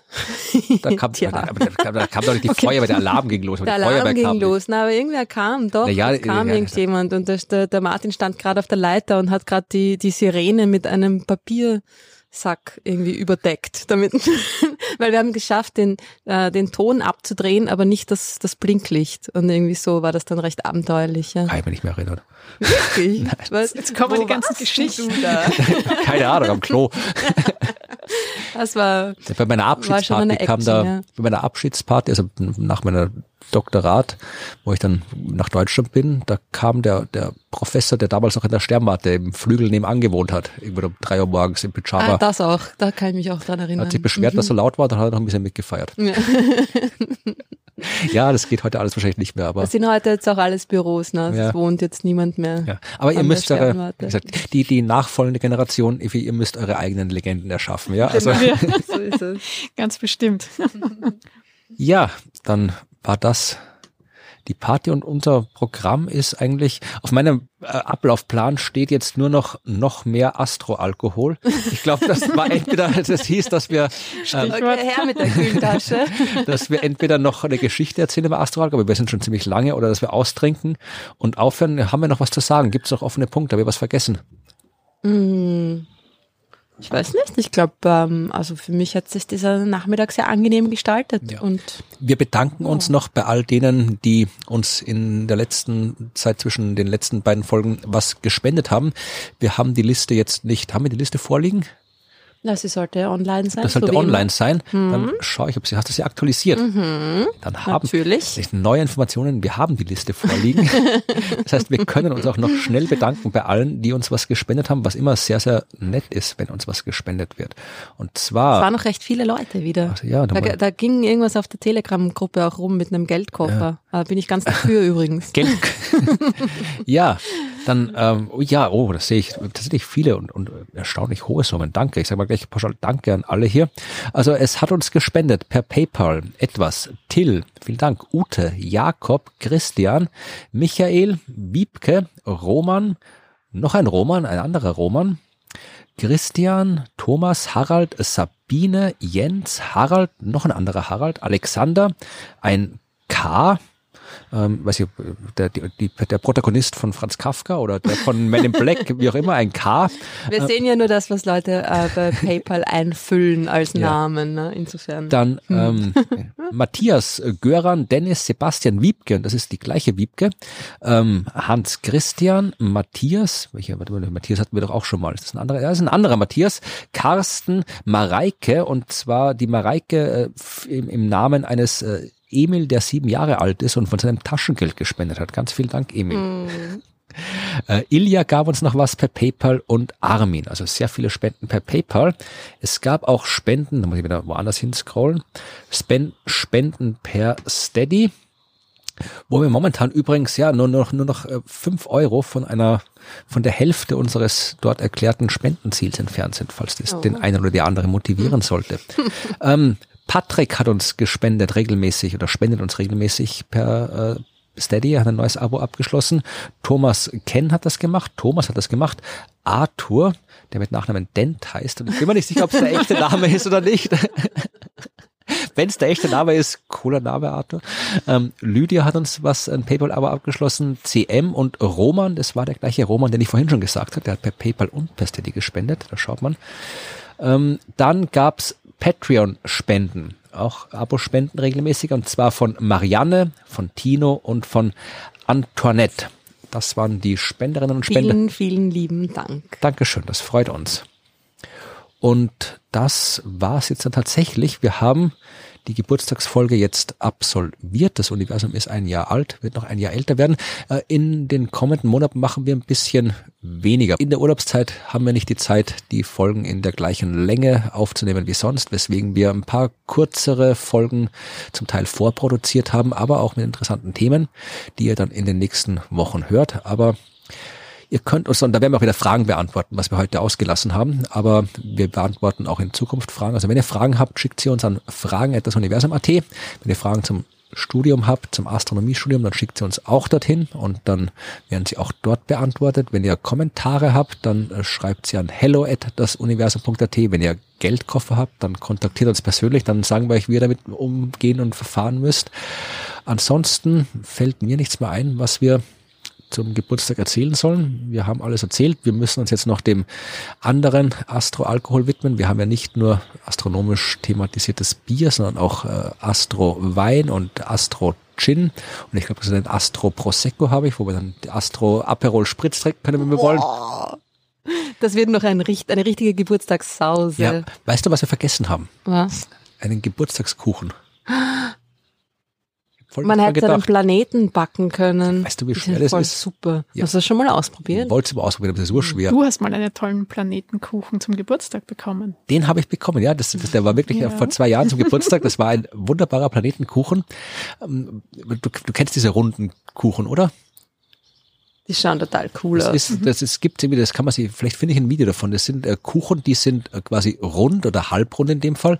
Und wenn du sie aufschneidest, äh, sind sie im Inneren, haben sie die Struktur wie der Planet. Und da musst du irgendwie fünf, sechs verschiedene runde Kuchen backen und immer einen in den anderen stecken. Und äh, ist, ich wollte das immer gerne mal Und eine probieren. Glasur wie die Oberfläche. Ja? Irgendwie ist das, das schaut ziemlich cool aus. Ja. Ich habe mal einen tollen Geburtstagskuchen bekommen in Form eines Planetariums. Ja, das, das ist eher ein Hügelgrab geworden, weil das, weil, das Es war ein eher flaches Planetarium. weil es zusammengefallen ist, ja.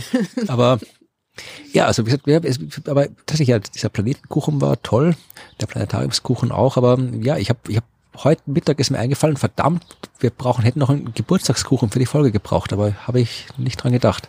Ja, müssen wir noch das Galaxienbier trinken und so tun, als wäre es ein Kuchen. Ja, ist ja im Prinzip also Brot und Bier und Kuchen ist ja, ist ja fast Und eins. überall ist Astronomie drin. Das ist eigentlich, kommt aufs Gleiche hinaus, oder? Ja, also wir feiern jetzt noch weiter und äh, ihr dürft auch feiern und wir hören uns in zwei Wochen wieder, wenn das Universum älter als ein Jahr geworden ist. Bis dann. Vielen Dank. Tschüss. Macht es gut. Tschüss.